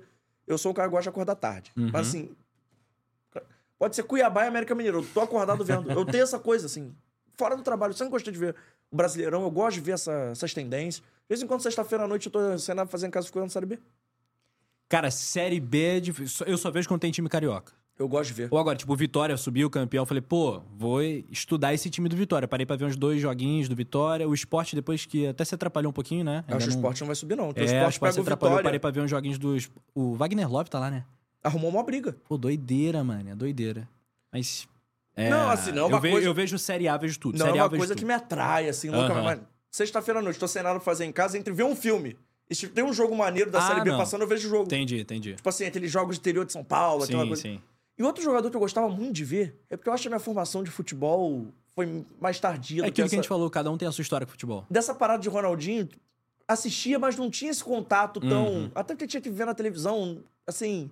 Era, eu estudava de tarde. Hum, tá. Então, assim, normalmente era na hora que eu tava estudando. Então, não tive essa coisa de, pô, parar pra ver o Ronaldinho na Champions. Uhum. Não era muito a minha. Mas um cara que me marcou no futebol brasileiro, e aí sim, é o melhor jogador que eu já vi no futebol brasileiro, foi o Neymar. O Neymar do Santos é imbatível. E era Neymar e Ganso, né? E o Ganso voando também. Nessa época eu, era, eu conseguia ser mais fã do Ganso, acredita? Você pode falar que nem eu, que assim, a gente tem a mesma idade. Hum. É. E eu acho que passa muito por isso. É que é meio. Eu tenho amigo que é torcedor do Botafogo, família toda botafoguense, que ele virou Santos. Ia pra escola com o chaveiro do Santos. Aí É eu falei, meio- não, tu é Botafogo! É Aí meio ele- bizarro a gente falar isso. Assim, Botafogo. eu vi o Neymar jogando quando eu era criança. 12, É. 11 anos era, tipo assim, Marcou Neymar. muito, sim. Eu lembro do primeiro gol do Neymar profissional. Eu tava vendo aquele troca de passes, tá na área, enfim, depois da rodada. Tem lá o primeiro gol do Neymar. Ele, pô, magrinho, uniforme quase caindo. Eu lembro disso, assim. Eu lembro de ver o Neymar acontecendo. É. Mas pra mim aquele 5x4 do Flamengo e Santos foi muito emblemático. O Neymar jogou mais bola que o Ronaldinho ali. O Neymar foi o craque do jogo ali. Mas foi legal o Ronaldinho ter vencido, ter sido vitorioso daquele duelo. Porque o Neymar é um monstro, um grande jogador, um fenômeno. Mas o Ronaldinho, pra mim, encantou muito mais. Muito mais em menos tempo em alto nível. Eu não sei você, mas eu tenho uma coisa com essa geração, porque a primeira Copa que eu lembro de ter visto foi a Copa de 2006, da Aham. Alemanha. Sim, Foi uma Copa que o Brasil perdeu. foi. Então, e a- doeu muito. Doeu muito. Muito. muito. Pra mim também. Eu não tenho, porra, raiva da França, nada disso, mas, pô, doeu. Eles machucaram firme. Eu né? lembro daquele dia. Já tendo machucado em 98. Eu lembro daquele dia. Tipo assim, eu lembro de Eu como é que eu também. fiquei depois. Eu Foi. lembro que, pô, eu queria ver aquela Copa.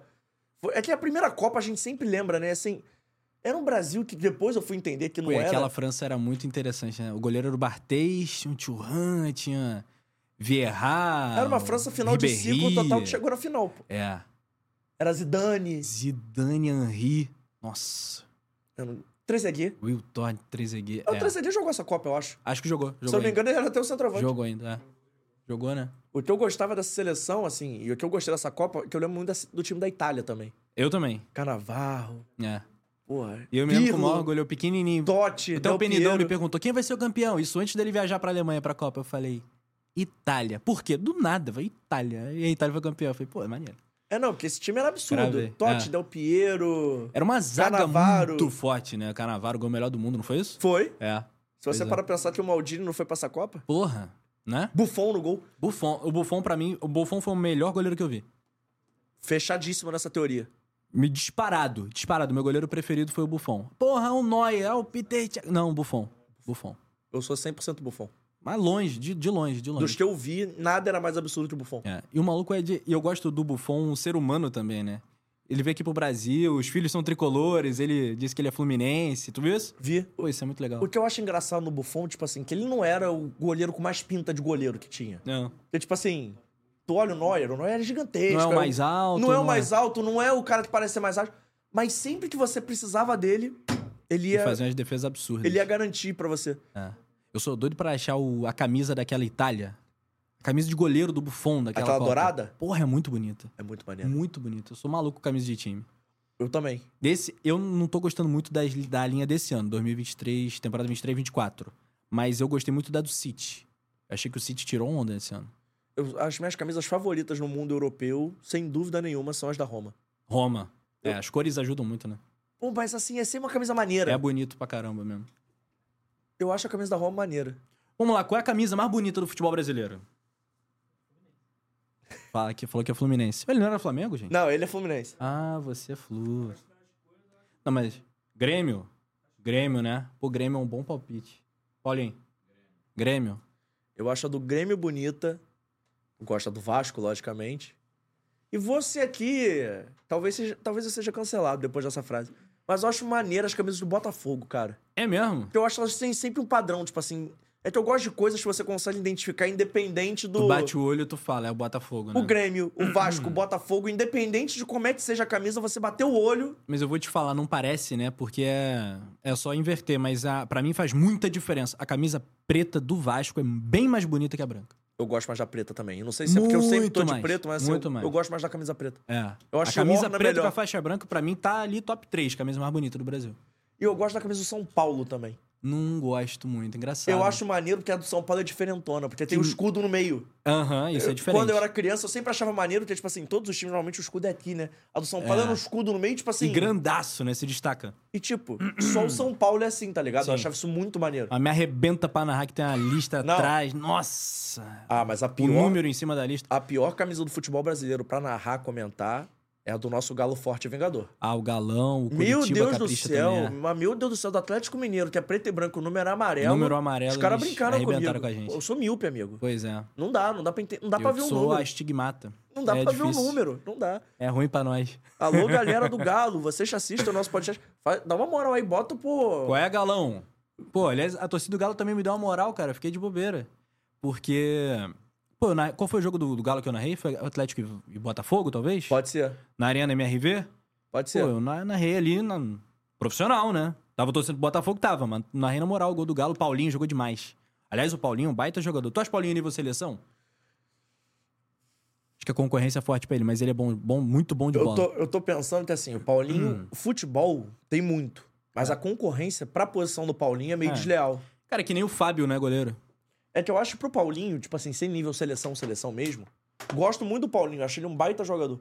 Mas acho que ele precisa ser testado nos grandes centros de novo. Eu acho que quando É. ele foi pra Alemanha, não foi a melhor escolha, tipo assim, de carreira. Sim, pode crer. Porque são raros os brasileiros que vão pra Alemanha e vão bem logo de primeira. Então, o assim. Renato Augusto, né? Aí no manual ele fez a opção pela China, né? Não, e mesmo assim, o Aí- Renato Augusto foi pro Bayer Leverkusen, não foi tipo assim, pô, ele foi pra um Não. clube maior depois. Pô, na moral, ninguém é Bayer Leverkusen, né? É, assim, eu acho o futebol alemão, por ser tão dominado pelo Bayern, é meio. Sabe? É. É meio sem graça. De você ir lá jogar, porque assim, você não consegue desenvolver todo o seu potencial. Tem sempre um Por time. isso, a admiração a Marco Reus. Desde sempre no Borussia, ganhou um total de zero títulos e tá lá até É hoje. que eu acho maneiro, assim, pô, o Bayern, não sei o que, o Borussia. Mas eu acho assim, você joga num futebol que.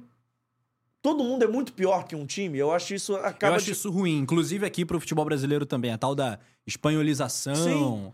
Acaba Ah. dificultando o cara pra ir lá, porque assim, não vai conseguir jogar bola. Eu acho. Eu vi Sim. até essa discussão na internet hoje, eu não vi quem foi, mas assim, é um pensamento que eu tô 100% de acordo. Os melhores futebols pro cara chegar e jogar saindo do Brasil é o futebol holandês e o futebol italiano, pelo incrível que pareça. Apesar do italiano ter essa Concordo. cultura de defesa e tudo mais, é um futebol muito mais jogado do que o futebol espanhol, do que o futebol alemão. Que normalmente o time que você. Se você não for pro Bayern, não for pro Real Madrid, não for pro Barcelona, você vai jogar pra se defender. Tá lascado, né? Você vai jogar pra marcar lateral. Você sendo ponto atacante, você vai jogar na linha de defesa. Eu Não sei como é que tá agora, mas o, o Ajax, que é pô, o maior da, Alemanha, da, da Holanda, tava passando um perrengue, né? O Tava. PSV era líder, pô, disparou Pra legal. tu ver, o Anthony. Vamos esquecer É. todos os problemas do Anthony, que eu nem consegui acompanhar tudo, mas assim. David Neres também, né? O Anthony foi pra, pro Ajax, parou no Manchester United. David Neres acabou indo pro Benfica, mas assim, fez uma boa temporada, perdeu o timing de saída. Sim. Tô- Romário. Não, e o Ajax é um time do cacete, né? Não, e Romário foi pro PSV, você vê, Ronaldo jogou no futebol Geral holandês. passou lá. é. Normalmente uma porta de entrada boa pro cara. Tá aí. Esse é o caminho, né? Futebol bom francês caminho. não é bom pra você ir, porque assim, tem um time muito bom, Campeonato francês eu nunca consegui assistir assim. achava chato. É. parava pra ver o Neymar quando ele tava no PSG e tal, mas não, não me pega muito, não. Na época do Juninho, Fred, Cris, lembra? Lembro. O Lyon. Pô, eu tinha uma camisa do Lyon também, bolada. Uma verde? Não, uma em 3D. Eu gostava- Preta, com os raios 3D. Eu gostava mais bonitas. verde te mostrar. limão, assim. Aham. Essa eu acho maneiraça. Mas você falou do Neymar, cara, e queria saber a tua opinião mesmo. Que todo mundo que vem aqui, parece que é pergunta padrão no programa, mas o que eu gosto de entender, que eu acho assim como a gente tem cada um uma experiência com futebol, cada um tem uma experiência com o Neymar. Como é que você tá enxergando o Neymar? Você que é da geração mais perto da minha possível, somos do mesmo ano.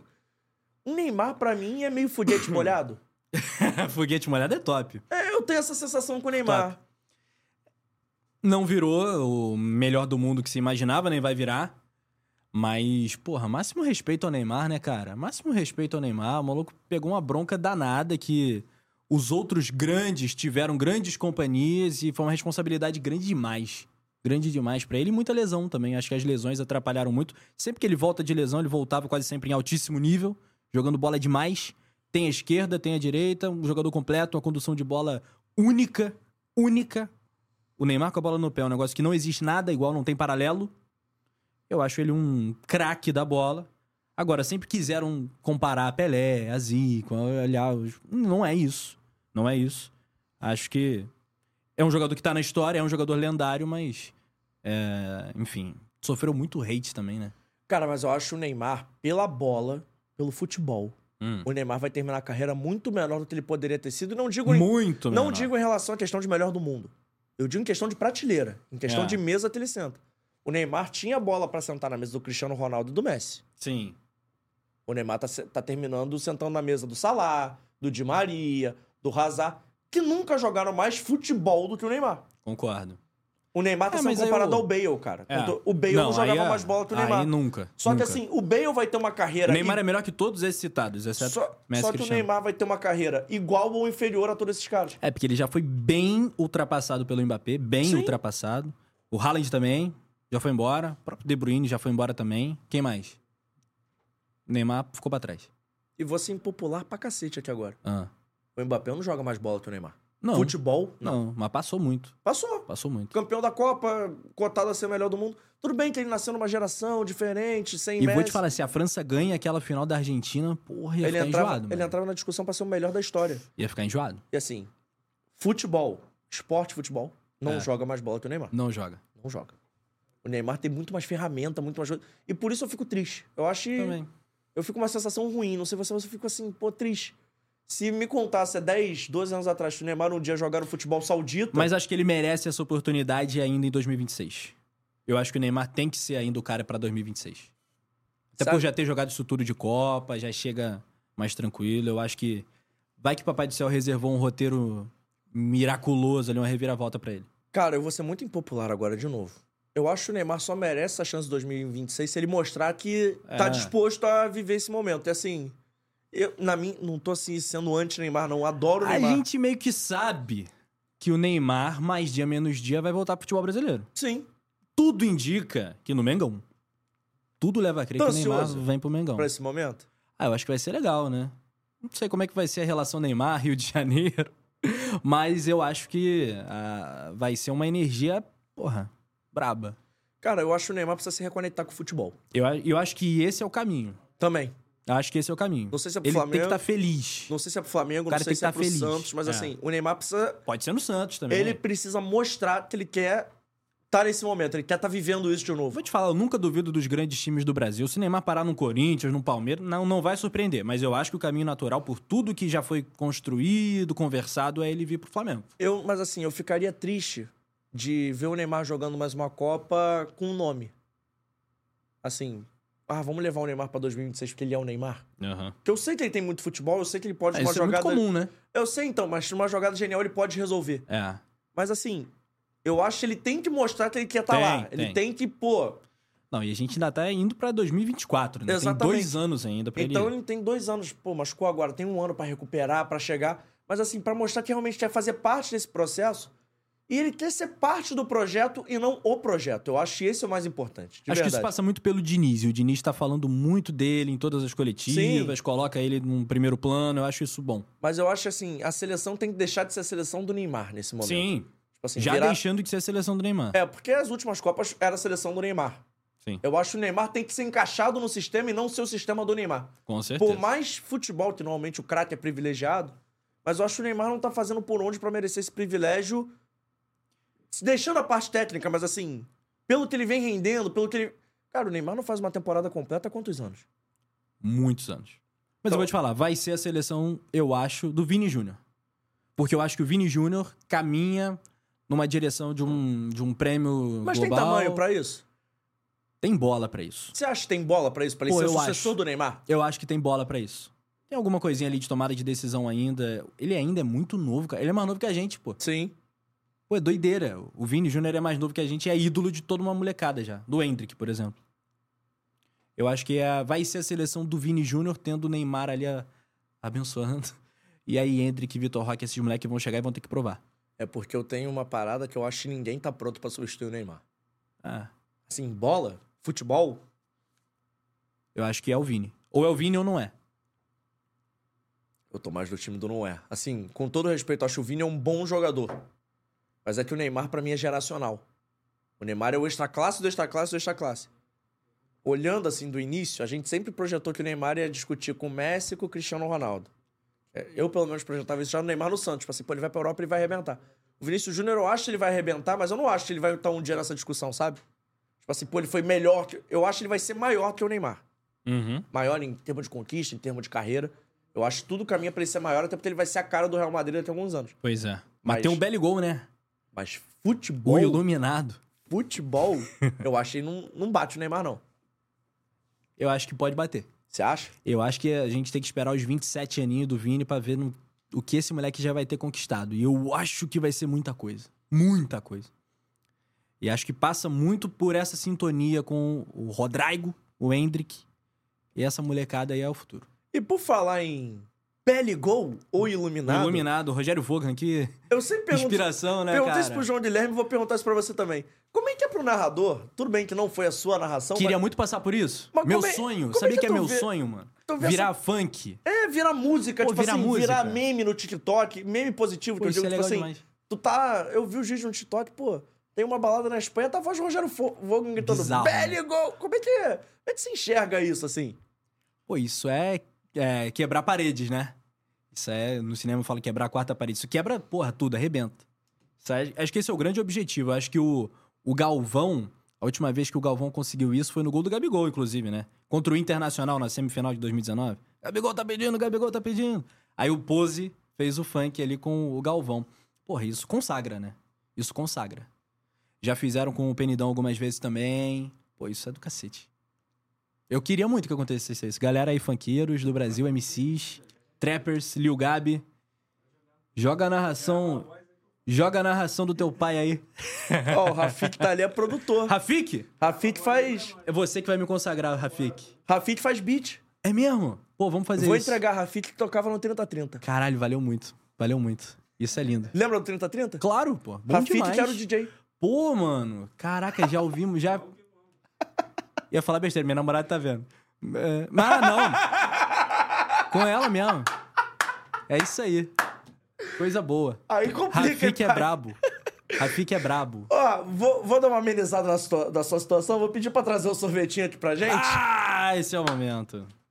Esse você, é o vai ter, momento. você vai ter que dar uma moral depois, que eu falei Ah. de você vir aqui. A galera da Vitale pediu pra você fazer aquele claro. É mesmo? É brabo, né? É brabo? É, Vitale é brabo. né? Itália é brabo. Ah, moleque. Chegou pra gente o melhor gelataliano do Rio de Janeiro. O QR Code já passa na sua tela. Aponte aí o seu telefone, porque você lá. Nesse QR Code vai ter o Instagram, arroba Vitale Gelato, o telefone que é o 2199-447-3900. Vou falar devagar pra você anotar. É 2199-447-3900. Tem o site da Vitale Gelato, que quem assiste o Fora do Jogo tem um código especial. Tem uma moralzinha Pô, daquelas. gostei da, impo- da- da impostação da voz. É, Alô, amigo. Rádio Tupi! É, amigo, e tem- Super Rádio Tupi! E tem Que aquela isso, moral mano? especial pra quem assiste Pô, esse tirou podcast. Usando o código FDJ10, letra F, letra D, letra J, número 1, número 0, tudo minúsculo, você ganha 10% de desconto, além das promoções vigentes da Vitale Gelato. É sempre bom lembrar que eles entregam em praticamente todos os bairros do Rio de Janeiro capital e tem aquilo. Tem promoção, é sem gordura hidrogenada, sem conservante. Top. E a promoção Qualidade que era mesmo. boa... Amigos, eu perguntei pro Tafarel se era isso mesmo, tá? Gelato brabo tem nome. Não, eu perguntei pro Tafarel porque ele mandou a promoção essa semana. Eu falei assim, pô, não é possível, a promoção já tá boa. era a promoção da Black Friday. Mas aí, como é semana da Black Friday, o Tafarel, não digo que surtou, mas ele se empolgou. Porque ele lançou a Super Black Friday da Vitale Gelato. E a partir de agora, pegue o seu caderninho, anote aí pra você não se perder. Na compra de dois potes de um litro da linha Clássicos, você paga apenas 100 reais. Os dois potes, com a taxa de entrega já inclusa, tá bom? Top demais. Mas, João, eu quero misturar a linha Clássico com a linha Premium. Como é que eu faço? Que é o certo. Você paga 110 reais. Mas, João, eu só gosto da linha Premium. Vou receber a gatinha, vou receber a namorada, um amigo. Quero dar uma moral na linha Premium. Quanto é que fica? 120 reais com a taxa de entrega. Amigos, é imperdível. Não perde tempo. Tá um calor miserável no Rio de Janeiro. Tá mesmo. Não perde tempo. Aponte seu telefone pro QR 79 Code. graus Fahrenheit. Já pede o seu sorvetinho pra curtir o final de semana, que ele está vindo aí, está vindo com tudo. E hoje eles mandaram um clássico. Belíssima embalagem, hein, Vitale? É, e eles mandaram o de baunilha pra gente. Que eu gosto de sorvete de sabores simples, assim. Também, eu E também. de baunilha não tem erro. Peça aí na sua casa, vale a pena. Eu peço na minha, é um dos meus favoritos. Inclusive, levei Vitale ontem. Eu tive um evento, levei Vitale gelato e o pessoal adorou. O pote nem voltou pra minha casa. Claro amigo. que não. Um abraço aí pra galera e um abraço especial pro Tafarel. Esse aí já vamos travar isso aí também. é seu. Mas é seu, mas você deixa só, só, só um copinho. Ah, não. Não, tudo bem, não tem problema. Tá. Não tem problema. E o chat, como é que tá o chat, JP? O chat está on fire Ah, assistindo a gente. Carlos Ambrosio, tem de ser respeitável. Dá para todos, sucesso e pés no chão. Abraços, Cláudio Roberto. É, tá falando que você bota um molho na voz, que é maneiro. Ah, que legal. O Márcio Almada tá pedindo aí a Vitale Gelato. O Paulo César Flá cede falando e eu tenho que mandar um abraço especial para o Paulinho lá da faculdade. É mesmo? Paulinho. Vai, Paulinho. Vai, É Paulinho. que Paulinho é uma espécie de inspetor. Ele tá lá Ah. na faculdade, ele é o cara que resolve. Tipo assim, pô, tem um problema aqui, resolve. Chama o Paulinho. Chama o Paulinho. E o Paulinho é fã do Fora do Jogo e não só é fã, como ele divulga o Fora do Jogo na faculdade. Da então, hora. Paulinho, um beijo pra você, meu querido. Obrigado aí pela moral de sempre. Ele sempre pede um abraço, o abraço está enviado. Seguindo aí aqui no nosso bate-papo, tenho Hum. que saber do seguinte com o senhor. Porque tem um time que tava sendo brabo, Ah, meu Deus do mas céu. agora não tá muito brabo, não. Eu digo, Coisas que só acontecem. eu digo que a situação tá braba. Posso falar assim pro Botafogo? Tá. Tá. E anunciou agora, Thiago Nunes até 2025, né? É isso. O cara é bom que em cinco jogos ele pode virar ídolo. Né? Chega com o preparador, o Ed Carlos, que tra... o Ed, que trabalhou é, com o Anderson Moreira naquela Série B, botou a galera pra correr, o Botafogo correu muito. Frases motivacionais. Ah, direito. Frases motivacionais. Eu acho que o Botafogo precisa disso. né? E, e, cara, é, eu ainda acredito, tá? O Botafogo ainda só depende dele. Ganhou do Fortaleza, passou o Palmeiras de novo. Né? E a tabela do Botafogo não é a mais complexa. Parar de entregar no segundo tempo. Eu fiz o jogo Botafogo e Grêmio, show do Licito Soares. Mas assim, o, o, o Lúcio Flávio, ele pode vir a ser um grande técnico. Mas hoje ele não tem. Ele não exala, ele não transmite um espírito vitorioso e nem faz as mexidas na hora certa.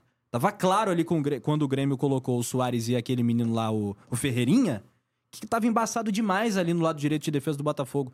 O Plácido não tava dando conta. Estourou tudo. Cinco, oito minutos é tempo suficiente pro técnico mexer, não é? Já no segundo tempo? Fez nada, mano. Fez nada. Mas aí eu vou ter, eu vou ter que te perguntar, cara. E o Lucas Perry, que salvou muito, talvez é- é- era, em determinado momento, o meu voto pra craque do Brasileirão, o Lucas Perry, ele parou de fazer as defesas incríveis que estava fazendo também. Mas até que ponto a culpa é do Lúcio Flávio? É, Porque assim, eu, eu jogo essa discussão, eu jogo luz nessa discussão, porque eu acho que eu não consigo culpar o Lúcio Flávio por 20% do que tá acontecendo. De- na boa. Eu acho que tudo começou a desandar naquela fa- fala terrível do Bruno Lage, né? Quando ele coloca o cargo à disposição após o Flamengo Botafogo. Que o Botafogo jogou bem. O Flamengo venceu por 2x1, poderia ter sido 2x1 pro Botafogo, poderia ter sido empate. Foi um jogo parelho, foi um jogo bom. E tudo bem, o líder tropeçar, pô, foi a primeira derrota em casa, terrível perder pro Flamengo, o Botafoguense é, fica muito machucado com isso, queria ter vencido. Mas, porra, tudo bem, né?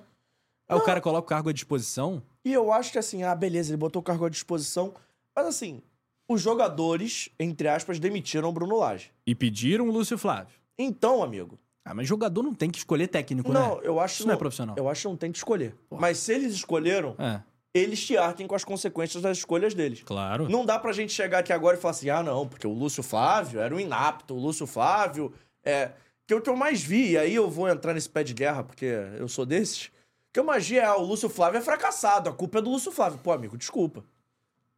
Os caras tiveram a bola pra fazer 4 a 1 não fizeram contra o Palmeiras. E o Lúcio Flávio não bateu o pênalti. Foi o Tiquinho que era o craque do campeonato. Sim. E a gente sabe que o Tiquinho tá passando Tá um por drama problemas. pessoal, é. Mas assim, tá na conta dele. Querendo ou não, não tá na conta dos caras. Não dá pra você falar que, ah, não, a culpa é do Lúcio Flávio. O Lúcio Flávio fez o que dava pra fazer. Claro. E aí, de novo, eu vou entrar nessa discussão de novo. Aí porque- sim. Aí, Aí é coisa moral. linda. Porque o Lúcio Flávio, o time do Lúcio Flávio abriu 3x1 contra o Grêmio em São Januário. Pô, pelo amor de Deus. Pô, tudo Você bem. foi pro jogo, né? Eu fui. Você tava de arquibancada, eu, legal. Eu tava nesse dia. Eu fui até na- nas sociais de São Januário. Fazia tempo que eu não vi um jogo em São Januário sem ser Trabalhando, trabalhando. né? Eu falei, ah, vou ver esse jogo. Assim, nitidamente, faltou um pouco de cabeça pros jogadores do Botafogo também. Com claro que o certeza. Lúcio Flávio poderia ter substituído.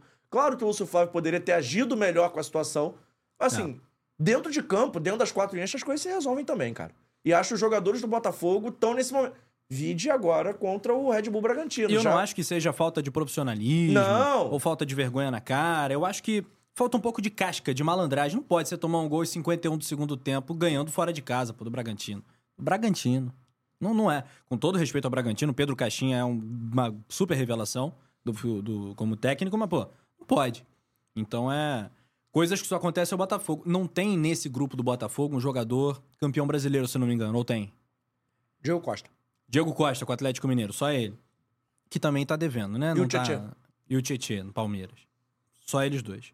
Mas existe uma pressão que vem Não, da existe. arquibancada, vem da instituição Botafogo. Pesa, de, pesa demais o fato do Botafogo ainda não ter vencido um grande título no século XXI.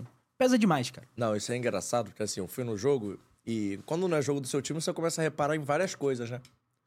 Pô, o Botafogo fez 3x1. Na bola seguinte tomou 3x2. Eu Pô. olhava pras sociais, tava todo mundo, tipo assim. Desconfiança, né? A E galera agora? Tem uma bagagem de arquibancada. Fica a galera aquele- fala, pô, Fica vai dar aquele, ruim. é, fica aquele clima de e agora? E você olha pra baixo, assim, você olha pro lado, tá todo mundo. Pô, e agora, meu irmão? E eu acho que isso passa um pouco, e de novo, não é culpa do torcedor do Mas Botafogo. eu vou te falar, existe uma corrente dentro do Botafogo de novos torcedores do Botafogo que estão tentando, batalhando pra mudar essa mentalidade. Porque essa mentalidade, pô, a gente vai perder, pô, no final vai dar tudo errado. Essa coisa que é, flerta até um pouco com o derrotismo. Isso, isso tem que mudar e eu acho que passa também por pelos influenciadores, pelos torcedores. Eu sou muito fã do TF, por exemplo. Até tive lá no podcast dele, o Thiago Frank faz um baita trabalho. ele é um Queremos cara que, aqui, que batalha muito por isso, assim, pô, galera, só depende da gente, vamos acreditar e tal. Eu acho que tem que ser assim. A torcida do Botafogo tem que continuar indo ao estádio apoiando. E, e tá fazendo isso. Não, acho que eles têm que comprar o barulho até o final, não Até o jeito. final, pô. Mas se, E tem- a expectativa do Botafogo não era título no início do campeonato. Mas se também não Se viesse. o Botafogo for pra fase de grupos da Libertadores, pô, tá legal, cara. Vai ser feio, vai ser desagradável, mas, porra, fase de grupo da Liberta, mano. Cara, eu me coloco no lugar dos caras, assim. Não tá legal. É. Você liderar o campeonato por 13, 14 pontos, sei lá quantos pontos na frente. Mas se tu voltar pra perder- expectativa no início do campeonato, Não, a expectativa do início do campeonato era chegar no meio de tabela. Com é. time, o time chegou na semifinal do Carioca, cara. se tudo der muito certo, uma pré-Libertadores. É, mas assim. Mas depois tu fica com gostinho na mão. É. Você sente É ali. na- ruim, é ruim. Você sente ali, pô, você é campeão e você perde. Eu acho assim. Perdão? Mas eu acho que o próximo ano do Botafogo fica até complicado. Porque assim, você vai ter uma perda de engajamento da torcida mesmo. O torcedor do Botafogo, ah, como há tempos não fazia, aqui não é uma crítica ao torcedor do Botafogo. Eu acho que eles são resilientes, eu acho maneiro. Mas há quanto tempo a gente não viu o Botafogo lotando vários jogos seguidos? O torcedor chegou isso, junto. pô. Quantos jogos. Pô, loja do Botafogo no Barra Shopping. Eu acho que cara. o John Textor entrou numa pilha errada também.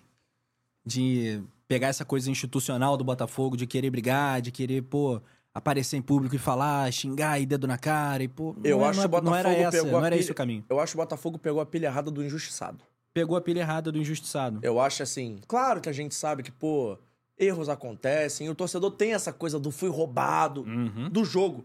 Mas eu acho isso Todo tem... torcedor de todo o time tem certeza que o time dele é roubado. Mas eu acho que isso tem que ficar da arquibancada pra fora. No, no momento que você traz isso pra dentro, É. os jogadores começam a falar, estamos sendo prejudicados, o sistema, não sei o quê. Eu acho que isso bota uma carga que o Botafogo não tinha de pressão. Pois é. Você chama muito um holofote meio bizarro pro Botafogo até, tipo assim, estamos sendo roubados, não sei o quê. Não precisa disso. É. Eu acho que erros acontecem, tem que reclamar que, pô, erraram contra a gente. Mas uma coisa é você falar que errou, outra coisa é você ficar nessa de sistema, igual o Marçal saindo no jogo que ele é expulso contra o Corinthians, xingando. Eu acho que o Botafogo em algum momento virou uma chave errada e não tá voltando ainda. Eu te falei que eu torço e vibro pelo futebol carioca, né? Sim. Então, se o, se o, Bota, se o Flamengo conseguir ser campeão, porra, eu vou achar muito legal. Se o Botafogo for campeão, eu vou falar, porra, legal demais. E se o Botafogo for campeão, o Fluminense tendo, ganho, tendo vencido a Libertadores 2023 também, eu acho que encerra-se uma discussão que para o futebol carioca tem que ser encerrada logo. Que é um negócio assim, pô, mas o, o Atlético Paranaense é maior que o Botafogo. Não, não é. Irmão, não é, não é, não é, não é. Não é em torcida, não é em história, não é em ídolo, não é. Não é. A contribuição do Botafogo, do Fluminense para a história do futebol brasileiro é muito maior do que. Não vou falar que é maior. Pode ser tão grande quanto a do Vasco, do Flamengo, do Corinthians, do, do Grêmio, do Atlético, mas. Enfim. Eu acho que isso é importante. Assim, eu tenho essa torcida pessoal muito grande, torci muito pro Fluminense ganhar a Libertadores pra acabar, acabar essa piadinha de ah, não tem Libertadores, Virgem da América e tal. E o Botafogo é a mesma coisa, precisa demais desse título. E você vendo aí o Fluminense campeão da Libertadores e tudo mais, primeiro de tudo, como é que você enxergou esse título? E se você acha que dá pro Fluminense sonhar com o Mundial contra o Manchester City? Tem que passar pelos sauditas antes, né? É o Al Ittihad, né? O time do Benzema, Kanté, é Fabinho, Fabinho. Pegado, né? Acho que não tem, tem que ir leve. Não tem que ir. Ah, é obrigação e tal. Eu acho que o futebol brasileiro de clubes ele caiu de prateleira. É, você vê que o Flamengo perdeu pro Al Hilal esse ano. Outro ano o Palmeiras perdeu pro Tigre. Então a gente não tem que ter essa obrigação. Pô, temos que chegar lá. Se chegar e ganhar, porra, vai ser o maior título da história do Fluminense. Aí o Fluminense vai tirar muita onda. Muita onda. Mas tem que ir leve. você acha que vira o maior, o maior título da história do futebol brasileiro por tudo que cerca? Porque, assim, acho que em nenhum momento a gente teve uma disparidade tão grande quanto tem agora. E do outro lado tem aí o maior treinador, Guardiola, um né? dos maiores treinadores da história do futebol. Você acha que se o Fluminense conseguir esse título, tipo assim, vira realmente uma. Porque, pô, tudo bem, o São Paulo foi campeão contra o Liverpool. Corinthians, o Corinthians né? foi Corinthians campeão dois. contra o Chelsea. Chelsea. Mas eu acho que nunca teve uma disparidade tão grande entre os Tão times. bizarra, né? Esse Manchester City é um timaço, assim. Não que os outros não fossem, mas assim, o Chelsea de 2012 apanharia desse Manchester City hoje. Feio. Feio. Eu tô viajando. Não, Panheiro é feio. Cara, é, eu acho que o Fluminense. As chances elas são pequenas. A gente não pode enganar a galera aqui. Vai, o, o City tem o quê? Pelo menos 70-30? 75-25? 80-20? Mas o Fluminense vai ganhar. cara, eu acho possível, eu acho possível de verdade, de verdade mesmo. Por causa do Diniz, a coragem desse cara é um negócio surreal.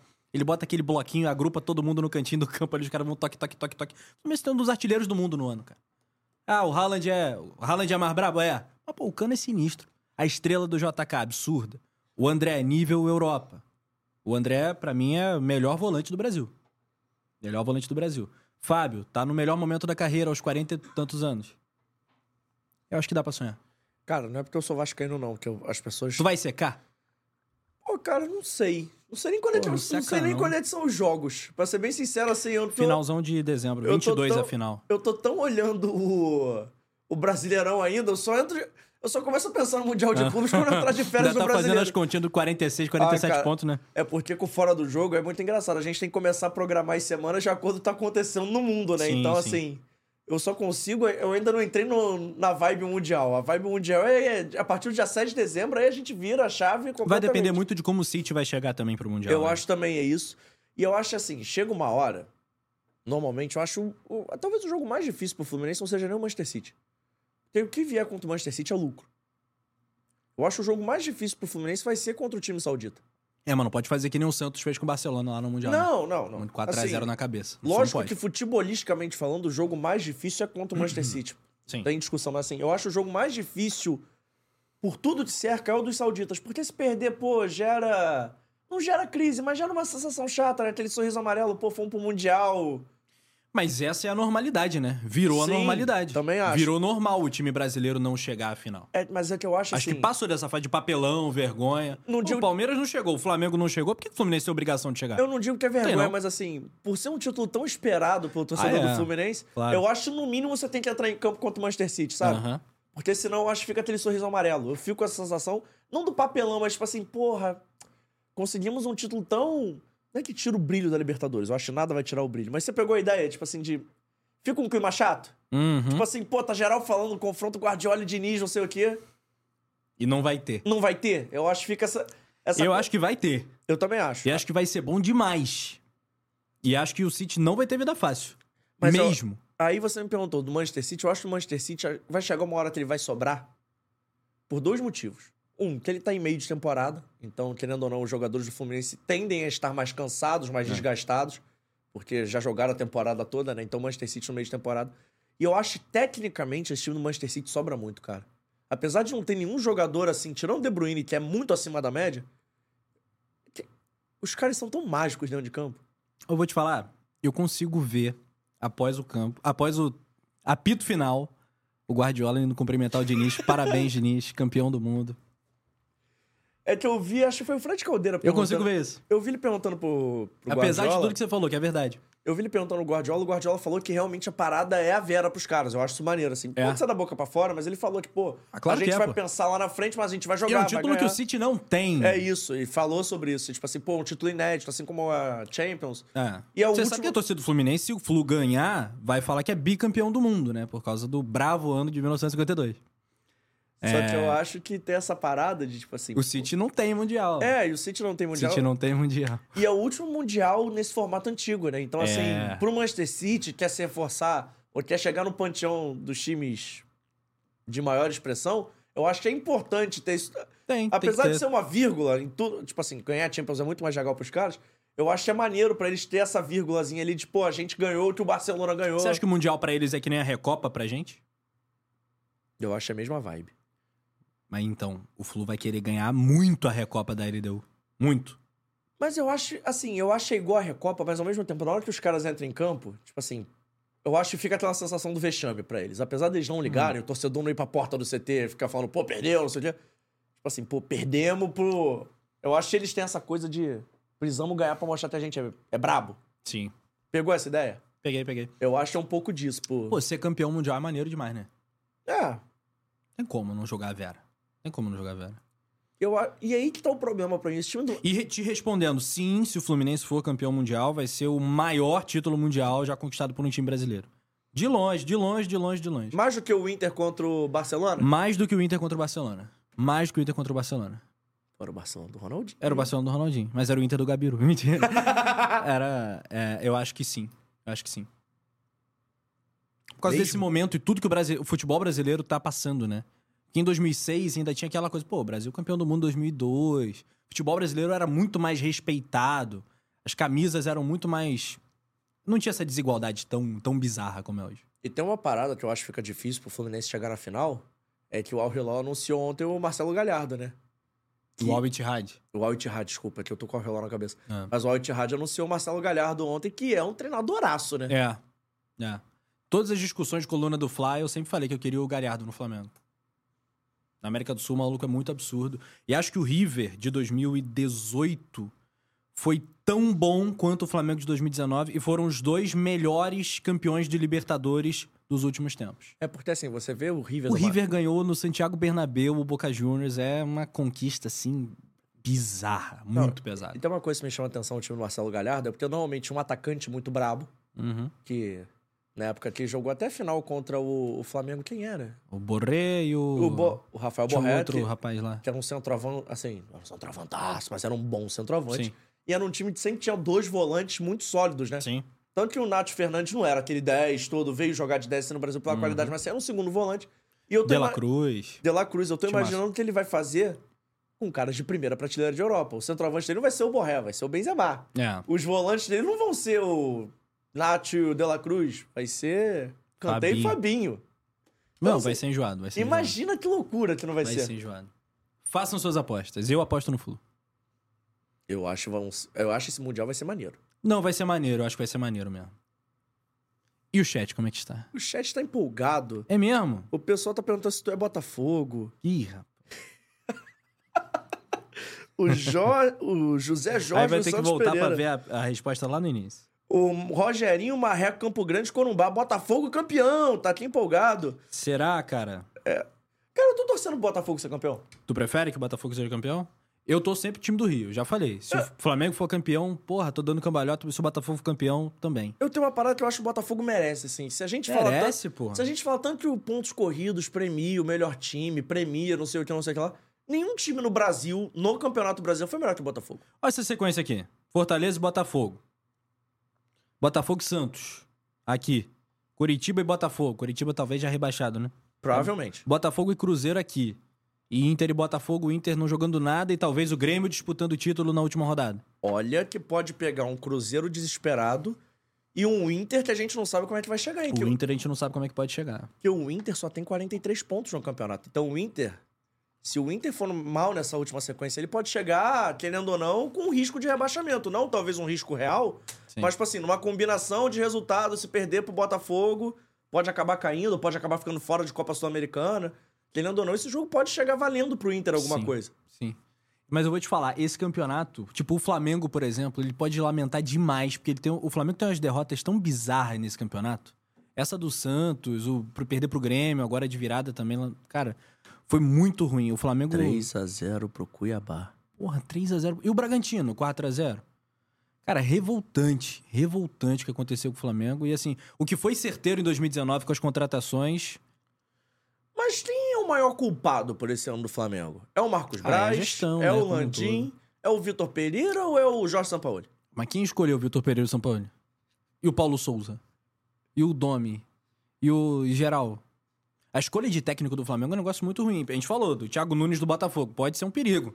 Dá contrato até 2025 pro Thiago Nunes, que ainda não tem um trabalho, porra, brabão pra falar, pô, até 2025 esse é o cara. Eu acho que o grande culpado é o futebol do Flamengo mesmo e o, o presidente quem assina, né? Quem tem a caneta é ele. O que eu acho engraçado, assim, no bom sentido do Thiago Nunes, é porque ele é um treinador acostumado com esse modelo SAF, apesar de não ter trabalhado numa SAF. Ele trabalhou no Atlético Paranaense, que é um lugar que tem um modelo de gestão Ah, compartilhada, sim, cheio de coisa. sim. E acho que talvez a escolha possa ser até muito baseado nisso, porque, pô, ele tá acostumado com essa coisa de que o treinador não é o destaque. Foi esse o argumento do Botafogo. Tanto a gente vê o, o Atlético Paranaense com o interino na beira do campo, que eles acreditam muito mais no projeto, no sistema, do que em uma figura ali. E eu acho que isso pode ser bom, porque ele não é um cara que gosta de ser protagonista, né? Ele gosta de deixar os jogadores serem protagonistas. Talvez é o que falta pro Botafogo, um cara pra motivar, chega chacoalhando no ambiente. Eu acho, eu acho que a gente vai ver um Botafogo diferente contra o Fortaleza. É, desde que não seja low profile. Tô querendo, pô, pichar o Lúcio Flávio, pelo amor de Deus. Eu sou fã, baita batedor de falta. No videogame já fiz muito gol com o Lúcio Flávio, não tem isso. Mas é, eu acho que é, é importante ter uma personalidade mais vibrante, assim, um cara. Especialmente o Botafogo que precisa dessa mudança de mindset, né? A configuração mental do Botafoguense precisa mudar. Com espírito de vitória, pô. O Diniz chegou no Fluminense gritando: Vitória, Fluminense, vitória, Fluminense", campeão da Libertadores. Tem que, ser, tem que ter um pouquinho disso também. E você falou aí de videogame. Esse é o brasileirão mais videogame que a gente já viu, né? Pô. Porque tem Marcelo no Fluminense, Luizito Soares Maneiro no Grêmio, demais, né? Paê no Vasco, Gimani no Curitiba, É. Samares e Recé Rodrigues também no Curitiba. Como é que você tá vendo isso assim? Você tem narrador, você, você imaginava de você ia narrar um dia um gol do Paê em São Januário? Pô, do Paiê, do Soares, né, cara? Isso é muito maneiro. A gente tava até falando antes de começar, o Cariocão do ano que vem promete tanto, né? Olha que coisa, que coisa legal, né? Os quatro grandes do Rio têm jogadores interessantíssimos. É o Tiquinho Soares, é o Gabigol, o Flamengo, enfim.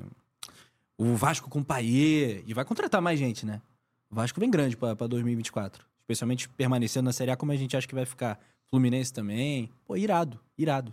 Você, Vai ser o melhor campeonato carioca dos últimos anos. mas você imaginava isso assim? Que, pô, vamos lá, o Fluminense. Ah, mas a tem- gente teve aquele campeonato que o Flamengo tinha Adriano, o Fluminense e o Fred, o Corinthians tinha o Ronaldo. Porra, era, era pegado também, era irado. Mas era um campeonato com jogadores brasileiros voltando depois Brasileiros de um tempo, né? voltando, é. Esse Craques ano- internacionais. Esse ano tem muita gente internacional assim. Rames Rodrigues no São Paulo, né? O Lucas, aí a gente tá falando de alguns brasileiros, mas assim, jogadores ficaram e fizeram muita carreira na Europa, estão voltando, né? Uhum. O próprio Rames, é você já imaginou que o Rames é reserva no São No Paulo? São Paulo. Pô, isso é Tipo doideira. assim, que o Paiê não é titular absoluto no Vasco. Não é mesmo, né? Se alguém me chega, é, sei lá, cinco anos atrás e fala assim, pô, um dia o Vasco vai ter o Paiê, eu ia falar assim, cara, que loucura, o Paiê. viagem. Eu jogo com o Paiê no FIFA, O Caetano você é burro, cara. Que loucura. É, deixa eu tomar meu gelato aqui. Que tá Mas eu acho isso muito engraçado, assim, porque, pô, a gente tá tendo uns jogadores internacionais. O Slimani no Curitiba, pra mim, é a contratação mais aleatória do ano. Eu Olha, jamais, pense- eu jamais pensei em ver o Slimani no futebol brasileiro. Acho era, que ele fã- deu uma pesquisada, viu que Curitiba é uma cidade gostosa pra caramba. eu era fã do Slimani no FIFA, porque, tipo assim, eu gostava de fazer a Ultimate Team e o Slimani era baratinho. Então o Slimani era sempre meu centroavante, eu achava ele útil. Eu jamais pensei que eu ia ver o Slimani jogando pelo Curitiba, assim, em São Januário, no Engenhão. Pô, muito maneiro isso, cara. Eu não sei jogar FIFA, que eu só jogo com um time apelão, não tem jeito. tipo, atualmente, nesse último é 24, eu só jogo com o City. Claro, se alguém escolher o City primeiro que eu, eu vou no Real Madrid. Você joga. Você joga o quê? Console ou PC? Com console mesmo. Qual? PS4. Porra, vamos. Vou, vou desafiar Rafa. Rafa Vou Penido desafiar Brabo. você. Vou desafiar você. Eu sou bom no FIFA, amigo. Tu joga com qual time? Ah, varia. É. Eu não tenho muita coisa de time, não. é. Eu gosto de time que tem a O ponta... Atlético de Madrid tem 10 pessoas na linha de zaga também, é difícil de tomar gol. Não gosto de jogar. Eu gosto de jogar com times Tá que... difícil de defender nesse FIFA novo, eu né? gosto de jogar com times que propõem jogo. Uhum. Eu gosto de jogar com o Gosto Liverpool. disso também. Liverpool lançamentos longos. Aí vai bola... ser um encontro tipo Diniz Guardiola. É, hein? eu, gosto, eu não gosto de jogar com o Manchester City, não tem muito toque. Eu gosto de... Futebol pra mim é pra frente. Eu gosto, Eu gosto de de... dar toquezinho com R1. Não, Vai bem. O cara toque e passa. não tenho paciência. Eu É, gosto, de... eu gosto de conduzir bola e passos pra longe. toque e me voe. Toque e me voe totalmente. Rafa, Hum. nosso papo está ótimo, mas tem que te liberar e vamos que para nossas perguntas gerais, porque são as perguntas que eu mais gosto de fazer nesse programa. Qual o estádio mais maneiro que você já visitou? E aí, vou abrir essa pergunta em dois também. Conhecendo, assim, fora do trabalho e trabalhando. Qual o estádio que você mais gosta de ir trabalhando e o estádio que você mais gostou de ir? Casa, Maracanã. As duas respostas, Maracanã. Maracanã. Melhor estádio do mundo. Destruíram o Maracanã. Gostava mais do velho Maracanã. Tu lembra bem do velho Maracanã? Inclusive, a, pra imprensa era muito melhor. Eu imagino, você já entrevistou vários narradores aqui. Assisti um bom trecho da- do papo com o João Guilherme, assisti Penidão na íntegra, Garotinho também, né? A Edson Mauro teve aqui. Edson Mauro, assisti. É, o Maracanã, ele piorou muito visualmente pra narrar. Porque pra narrar é bom você estar no lugar central, que não seja tão distante assim do campo. E a cabine, ela é a última coisa do estádio. Pra ver, é difícil. Tipo assim, eu adoro jogador cabeludo. Arão, adoro. Era ótimo de narrar. Chuteira dourada, fosforescente, ótimo. É difícil identificar o jogador no novo Maracanã. Mas quando eu entro no Maraca, eu tô muito em casa, então é o Maraca. Mas assim, eu gosto de estádio raiz, tipo Pacaembu. Quando tinha, né? Tinha jogo no Pacaembu e eu espero que volte a ter um dia. É um ótimo estádio, super aconchegante. São Januário é extremamente aconchegante também. Acho que, acho que são esses. Mas assim, em termos de beleza, porra, Arena do Grêmio é muito braba, Fonte Nova e braba também. São Januário é maneiro de, de transmitir jogo dali, que você não fica tão longe do gramado, né? Você tá longe, mas um longe ok, né? Pra ver é ótimo. Pra ver, pra narrar, pra olhar o campo, top. Porque no Maracanã, se os caras pudessem botar a imprensa na cobertura do estádio, eles colocariam. É Mas eu... ag- É, eu, eu acho a norma de Lá segurança... na lona, né? Lá é, eu acho a norma de segurança não permite, mas se eles Pô. pudessem, eles colocariam pra botar mais lugar. Que, pô, É. é impossível ver Queria jogo saber quem foi o gênio que teve essa ideia. Com certeza, Muito ruim. Com certeza não, não tem miopia.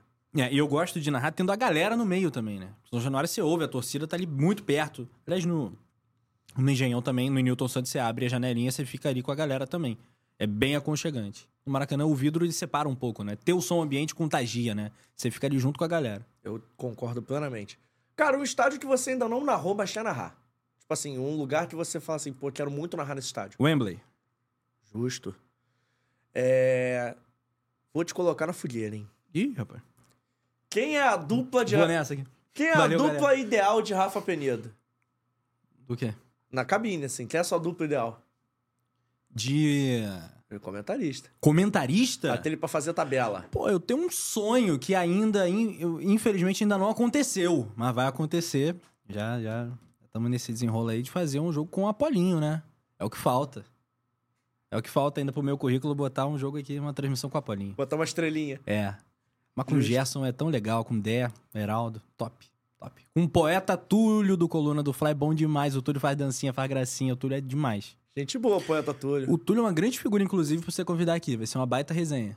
Vai virar clássico dos milhões. Vocês vão terminar o papo aqui rolando na mesa, se Bom que matando. Poeta Túlio é gente boníssima. Temos amigos em comum, é fácil de chegar, fácil chegar em Poeta Túlio. E o poeta Túlio é muito resenha. Resenhudo máximo. Queridão. Amo demais o poeta Túlio. Ele disse que ia estar acompanhando aqui a gente. Torcida que você mais gosta de, assim, no estádio? Ah, cada uma é de um jeito, né? Cada torcida tem sua energia, sua magia. Em termos de beleza, a torcida do Fluminense se destaca muito pelas, pelas cores e cantos muito bonitos. Apesar, parênteses aqui, a música Camisas Negras do Vasco, de uma poesia, assim, absurda, uma energia muito forte. Mas a nação rubro-negra é um negócio, porra, colossal, mano. Colossal. E o vermelho, né? É uma parada que, que acho que intimida o adversário dentro de campo. Vários jogadores têm, relatam, né? Pros jogadores do Flamengo, porra, a torcida de vocês, ah, tal. Eu acho que a torcida do Flamengo é muito, muito diferente de tudo. Agora vamos deixar o CNPJ de lado e vamos para Como o diz CPF. o Ronaldinho, Flamengo é Flamengo. Vamos para o CPF. Ah. Comida favorita, Rafa Penida?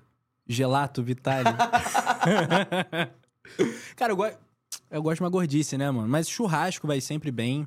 Pão de alho, eu gosto das coisas periféricas ali do churrasco. Aquela bananinha que vem, eu já sou o primeiro ali, pô, pá, um queijinho, tchá, tal. Quando vem a carninha, a gente vai também, né? A O gente melhor, amassa. o melhor é coisas periféricas do churrasco, muito bom. Porque tem churrasco você vai só tem itens periféricos do É churrasco. verdade. Você nunca foi no churrasco sem carne? Pô, já fui no churrasco de vegano que é Não, não, complicado. mas não é churrasco vegano, não. Mas é churrasco, a rapaziada fala, ah, vamos fazer um churrasco. Aí o pessoal senta, se reúne, faz lá. Pão, já diria o Neto. Aí os caras botam um pão de alho, É. uma linguiça, dois queijos com alho e o resto de bebida. Sobe Aí as não tem letrinhas. churrasco. É, não tem churrasco, não tem churrasco. Eu falo... Você nunca foi... É ele rindo. Você já Ah, é foi... ele. já foi num churrasco sem churrasco, Thiago? Pode tudo, só não pode carne. É, não, tem tudo, só não tem carne. Aí de vez em quando... Quando o cara é animado, né? Ele bota até um frango. Que é mais difícil fazer de uma mas ele bota um frango pra teve ali uma proteína, mas... Só tem Não, bebida, não. churrasco frango, cerveja. Frango eu como em casa. Irmão, o que toca na playlist de Rafa Penido? Pô, muita coisa, cara. Eu tenho uma alma meio velha, né? Não sei se tu já reparou. Às vezes eu tenho, tenho um pouco disso. Eu gosto, de música, gosto muito de música antiga, assim. Da... Reverencio muito a música brasileira, os grandes letristas da música brasileira. Mas, então, assim, tem músicas do, do por exemplo, do Caetano que eu ouço e falo, "Pô, cara, que inspiração. Até porque até o Penidão me entregou, eu gosto muito de escrever. É, a construção né, de algumas obras do Caetano, do próprio Chico Buarque, são coisas que me impressionam. Falo, pô, Milton Nascimento, Djavan, enfim. É, mas assim, e acho que tem uma galera nova muito boa também vindo. O Rodrigo Amarante, um cara que eu ouço muito. Tem uma banda internacional, Beirute, não sei se tu conhece. Eles têm uma pegada até meio circense, uma coisa muito, muito louca. Que eu gosto também. É por aí, mas vai de rock and roll, toca funk, toca tudo. Um evento que defina Rafa Penido. Eu, cara, eu gosto de jogo grande, né? Fla-Flu. Uma final de Copa do Mundo, um Flamengo e Vasco. Não, mas fora do futebol, assim, um evento cotidiano. Sem ser com futebol, sem ser do trabalho. Fora do trabalho, fora do jogo. Um evento que tira a Rafa Penido de casa. Porra, um bom café da manhã. Minha refeição preferida. Tá falando de comida, café da manhã Sério? na padaria. Me pega muito, adoro. Café, sou viciado. Cara, café da manhã é a refeição mais dispensável do mundo. Que pra mim. isso, tá maluco? Não, tira pa- ele daqui, rapaz. Eu passo dias sem tomar café da manhã. De verdade. Não, tira ele desse podcast, pelo amor Porque, de Deus. porque normalmente a hora do café é a hora que eu tô dormindo. Ah, tu é da madruga. Entendi. Eu sou um cara que eu sou completamente Entendi. noturno, assim. Então, o meu café Pô, da manhã é. tipo 3, 4 da manhã, é um lanchinho, um biscoitinho, Ah, alguma tá. coisa. Entendi, Aí eu entendi. durmo, vou tomar de barriguinha cheia, eu não, não acordo pra tomar café. Eu gosto de café da manhã de hotel. Nossa senhora. Normalmente eu perco. É, tu perde, né? Eu vou um dia, tipo assim, vejo o que tem, ah, legal, maneiro, participei, Muito legal, mas você tá vivendo errado. eu tô dormindo. Irmão, filme favorito? Filme favorito? Ah, cara, é assim. Eu sou fã de alguns diretores de cinema. Tem vários amigos que fazem cinema, enfim, gosto dessa resenha. Aliás, o último filme do com o DiCaprio tá muito legal, né? Do Scorsese, tu viu? Três, três horas e três vidas de filme. É longo, bicho, mas é maneiro. É... Eu gosto de... É sério mesmo. O... Não, tô rindo que o filme é muito legal, adorei o filme. Só é longo. Mas o... Embora. Eu... eu... Cara, eu fui embora no meio de Oppenheimer. Eu fui, o Oppenheimer eu não vi, mas eu fui embora no meio de O Assassino das, das Flores da Lua. assim, Foi, foi embora no meio? Fui embora no meio. No... É, cansou? É, tem uns filmes que são cansativos. Mas eu, eu gosto. A, Cara, a construção narrativa não me pegou muito, não. eu tô pensando aqui, eu gosto de uns filmes meio. Porra, como é que é o nome daquele que o Jim Carrey faz um drama? O Brilho Eterno de Uma Mente Sem Lembrança? Sabe qual é? Pô, é bonito. O filme até tem romance, tem É que comédia, pra mim o drama- viagem no tempo. Pra mim, o drama do Jim Carrey é o show de Truman. É, também. Nada- irado, Também o show de Pô, o Truman- Jim Carrey é demais, né? O show de Truman explodiu na cabeça é, em... é absurdo. Absurdo. Mas enfim, eu, como eu lia muito Harry Potter, por exemplo, sou muito fã de Harry Potter, os filmes me decepcionaram muito. Mas Prisioneiro de Azkaban eu acho um bom filme também. Tá animado pra série? Ah, vamos ver, né? Porra, deram uma estragada, né? Mas tá Animais Fantásticos quebrou um pouco. Mas assim, Me ter uma- desanimou muito. Vai ter uma série, 10 anos de série, tipo um Game Gostei da série de, Ane- de Anéis do Poder, né? Do mundo de Senhor Não dos vi Anéis. ainda, tá maneiro? Absurdo. Muito bom. Muito top mesmo. E a de... Que fizeram também do... Daquela série, Brabona. Mais Game of Thrones. Top também. A série que fizeram. Ah, The House of Dragon. House of Dragon. Muito bom. Na HBO. Eu tô animado pra série nova do Percy Jackson que vai ter. Também, também. Vai Porque- ter filme dos Jogos Vorazes. a gente gosta estreia, desses... Estreia desses- hoje. Estreou Hoje? ontem. Estreou ontem, inclusive, eu acho, o filme dos Jogos Vorazes. Porra, eu vou ver, ver então. sábado. Caraca, que Eu já, legal. é porque é contando a história antes do, dos Jogos Vorazes, né? Pô, a Carol, minha namorada, ama Jogos Vorazes. Vou ver com ela. Eu sou viciado em Percy Jackson, é porque eu li, tipo assim, Percy Jackson foi, a Ela prim- também. foi a primeira saga que eu li na minha vida. Eu li Percy Jackson antes de ler Harry Potter. Eu comecei ao contrário. E os filmes foram muito ruins. Então, tipo assim, eu tô animado é. pra. Eu tô animado Os pra filmes de Percy série. Jackson foram péssimos. É porque a série eu Vai acho. salvar. Porra, exatamente. Então eu tô muito animado pra série. vai- Porque Harry Potter estragaram, né? Inclusive, vou te per- eu ia te Star Wars, eu nunca fui do time de Star Wars. Nunca fui também. Não, Pode ser uma questão geracional também? Pode. não é muito a minha vibe. Mas é. Nem Senhor dos Anéis eu achei muito a minha vibe. Seus Anéis eu gosto. Inclusive, qual é o seu livro favorito? Tava perguntando aí. Livro. Cara, eu acho que o os livros que mais me marcaram. Assim, tem muitos livros. Por exemplo, eu tava lendo. Te falei do, do livro do Dé. Eu gosto muito de livros sobre esses caras que eu admiro. O livro do Saldanha. tá- tem um livro lá das. Tava lendo ontem, inclusive, algumas crônicas. As 100 melhores crônicas do Saldanha. Mas aí são crônicas. Que é o meu estilo de escrita preferido, são crônicas. Então, já li tudo do Nelson Rodrigues, por exemplo. Tem, porra, um porrilhão de livro do Nelson que eu amo de paixão. Mas eu, porra, vou fazer essa homenagem a, a- o que me iniciou na literatura, que foi de fato, foram de fato os livros de Harry Potter. E aí você pode botar qualquer um aí. Qual é o seu livro favorito de Harry Potter? Boa de Relíquias da Morte. O meu favorito é o. Eu sempre fico na dúvida se é o Prisioneiro de Azkaban, o Cálice de Cálice Fogo. de Fogo é muito bom também. Ou se é o Enigma do Príncipe, porque o Enigma do Príncipe é um livraço. É. O Enigma do Príncipe é absurdo mesmo. É o meu segundo preferido. Eu sempre fico na dúvida. Relíquias, Enigma do Príncipe e Cálice de Fogo. Eu sempre fico nessa dúvida, porque o Cálice de Fogo é mais curtinho, o Prisioneiro de Azkaban também, mas assim. Como filme, eu prefiro Prisioneiro. Não, Prisioneiro de Azkaban é o melhor filme de Harry Potter É. disparado. Mas, apesar de ser péssimo em relação ao livro, o Enigma é bom filme. É um bom filme. Cortaram tudo, cortaram tudo, mas é um bom filme. É que eu acho que eu fico tão puto que cortaram tudo que eu nunca vi ele com carinho. Eu sempre vejo ele meio então, puto. eu consegui ao longo do tempo quebrar isso. Falei, Mas o porra. Relíquias Parte 2 não é ruim, não. Ah, É, mas é o final, eu assim. Esperava mais, né? Ah, a gente sempre espera, né? Esperava muito mais.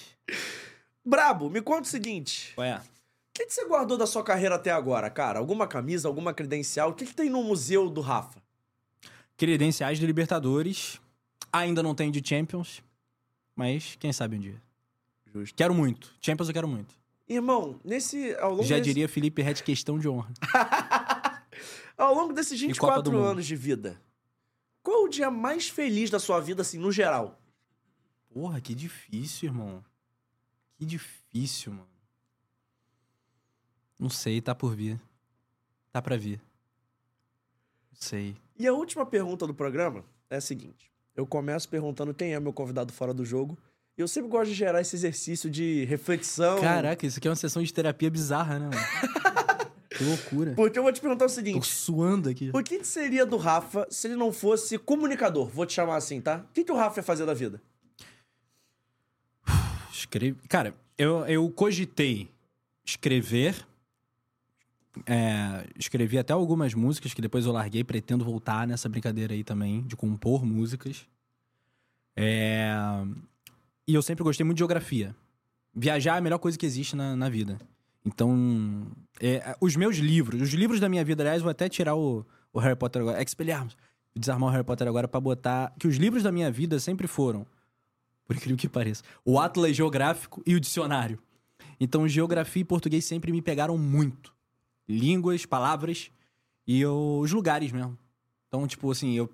Criancinha, ficava decorando capital dos países. Ao vivo agora no Fora do Jogo, qual é a capital da Islândia? Reykjavik? Como é que fala? Ah, tirou, mano. Então tu sabe também, tu é bom da geografia também. Deixa eu até me bom. derrubar, né? Ah, tentei pegar o.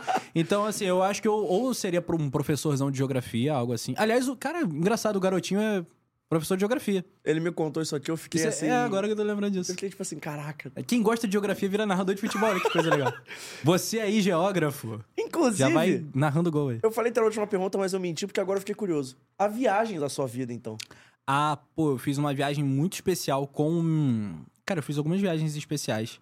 A última foi muito especial, que eu fui eh, com a minha namorada, a gente fez um tour com amigos queridos pelo, por Santa Catarina e Rio Grande do Sul. Eu adoro a Serra Gaúcha, por exemplo.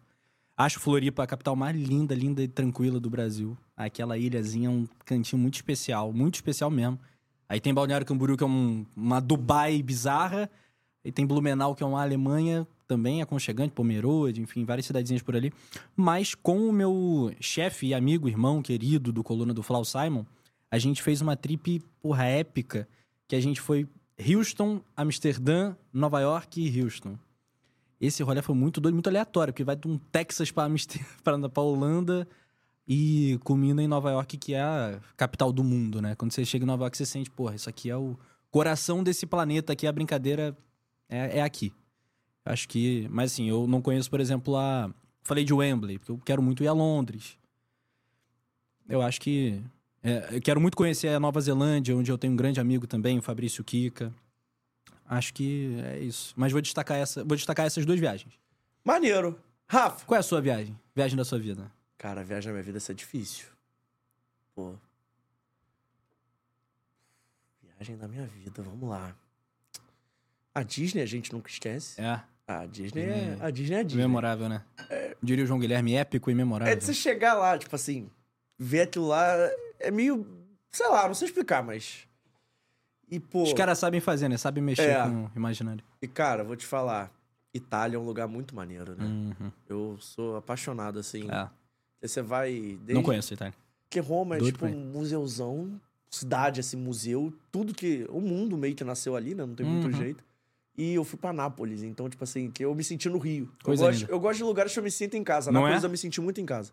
Tô doido pra conhecer Cape Town, cidade do Cabo, na África do Sul, que dizem que é a cidade no mundo mais parecida com o Rio de Janeiro. Eu tenho uma amiga que já morou por lá, ela disse que eu tenho que fazer essa viagem também. É, a cidade do Cabo é um lugar que eu tô doido pra conhecer. Ela disse que é muito África maneiro. do Sul. Top. Penidão foi, né? Em 2010 pra Copa, falou que, pô, Cape Town é do caralho. É, então vamos. Ó, vou fazer mais duas perguntas, eu prometi ele terminar. Primeira delas é, vai voltar aqui? Gostou do nosso bate-papo? Muito, vou voltar. Se Vai tiver voltar? gelato, vou Não, voltar. o gelato tá garantido. Vai voltar? Vou com certeza. o convite já está Quando você estendido. quiser. Inclusive, vamos fazer um dia Bora? até falou que, que é um trio de penidos. Pô, né? Topa vir aqui na mesa um dia também? Então a gente faz o trio de, então a gente faz o trio de penidos. Fechado? Então tá bom. Paulinho é meu procurador, né? Ah, então. que é, Sei enfim, disso. a minha carreira, a carreira do Penidão é uma coisa só, né? E é tudo... É a Penido Propaganda que, que cuida... Você perguntei. gente com muito Você carinho. viu que eu já perguntei pra quem manda, né, amigo? É. Você viu que eu já falei com o homem ali Então- direto, já pedi autorização. Já, já foi, na, já foi na, cara, na pessoa certa. A gente bota até Paulinho é o Marcelo bravo. também. Vamos botar o Marcelo Porra, o Marce- também. E o Marcelão é muito vascaíno, né? Marcelão... a gente vai terminar aqui ébrios cantando o hino do Vasco. Vai ser uma coisa de maluco. Vai ser irado. Irmão, outra pergunta que eu te fazer. Gostou do nosso estúdio? Porra, sensacional. Parabéns pra EGR, né? Ó, estamos já já Galera em Podcast. Studios, o melhor estúdio de podcast do Rio de Janeiro. Que Você- estrutura, hein? Você Parabéns, quer fazer galera. o seu projeto, o QR Code passa aqui em cima, agradecendo demais ao Rafik, ao Abner e ao Thiago, que está de corte cabelo novo, está estiloso. Ó. Como há tempos não teve, lançou um corte Chanel. Aí sim, Não é hein? pra qualquer um, tá bonito, hein, Thiago? Parabéns, hein? Gostei, tá maneiro. Tá parecendo, só tem professor Snape. Tia- Professor Snape. Severo, por favor. E aí, tá o nosso É. professor Snape da GR mandando bem. Obrigado aí ao Thiago, especialmente hoje uma figura ilustre presente.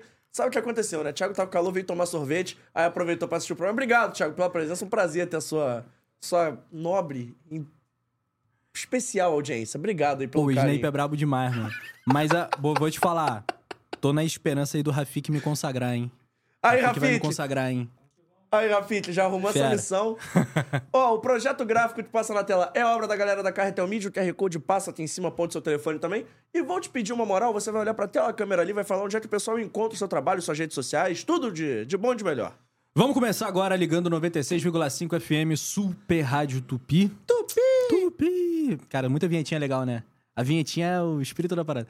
É Super Rádio Tupi no Instagram, Rafa Underline Penido. Tamo lá, TikTok, Twitter, Facebook. Só procurar Rafa Penido que você vai achar. Isso é mole, mole, mole. E no Coluna do Fla, pra galera do Mengão. Alô, nação rubro-negra. Flamengo Colossal. Daqui a pouco, na quinta que vem, temos Flamengo Bragantino por lá. Pois é, então, irmão, obrigado.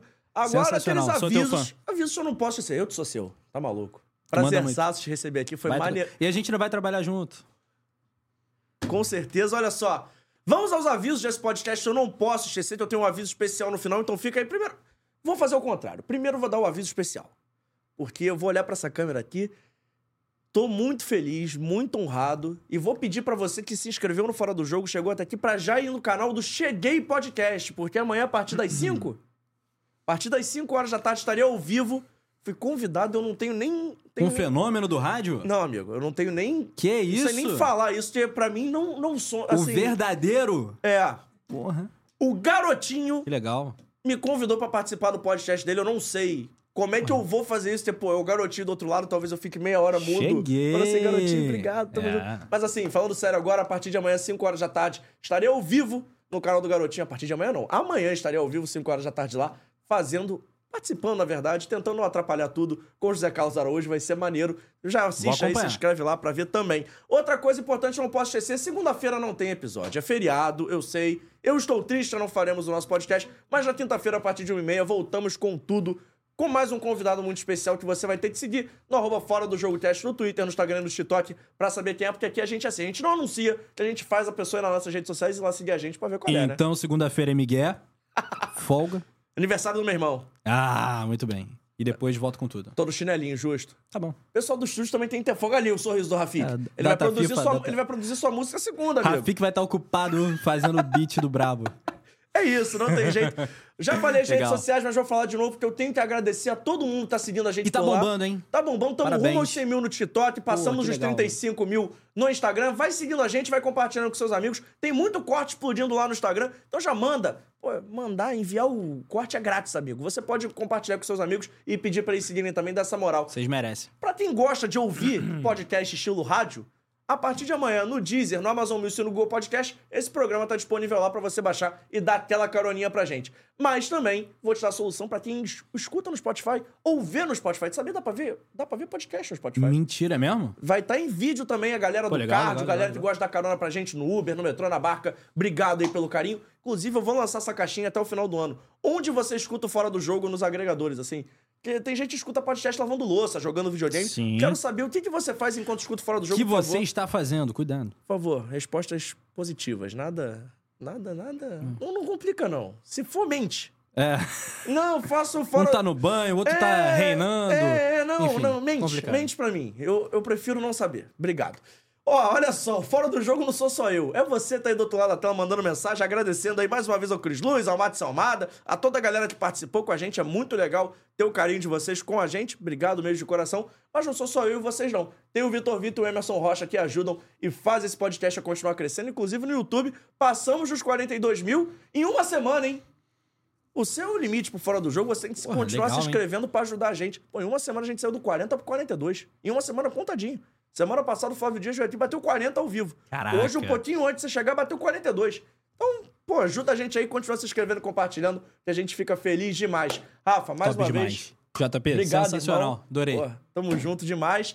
É isso, o Fora do Jogo de hoje vai ficando por aqui. Um abraço pra vocês, bom final de semana e tamo junto. Tchau, tchau. Esqueci de algum aviso? Esqueci de um. O mais importante deles.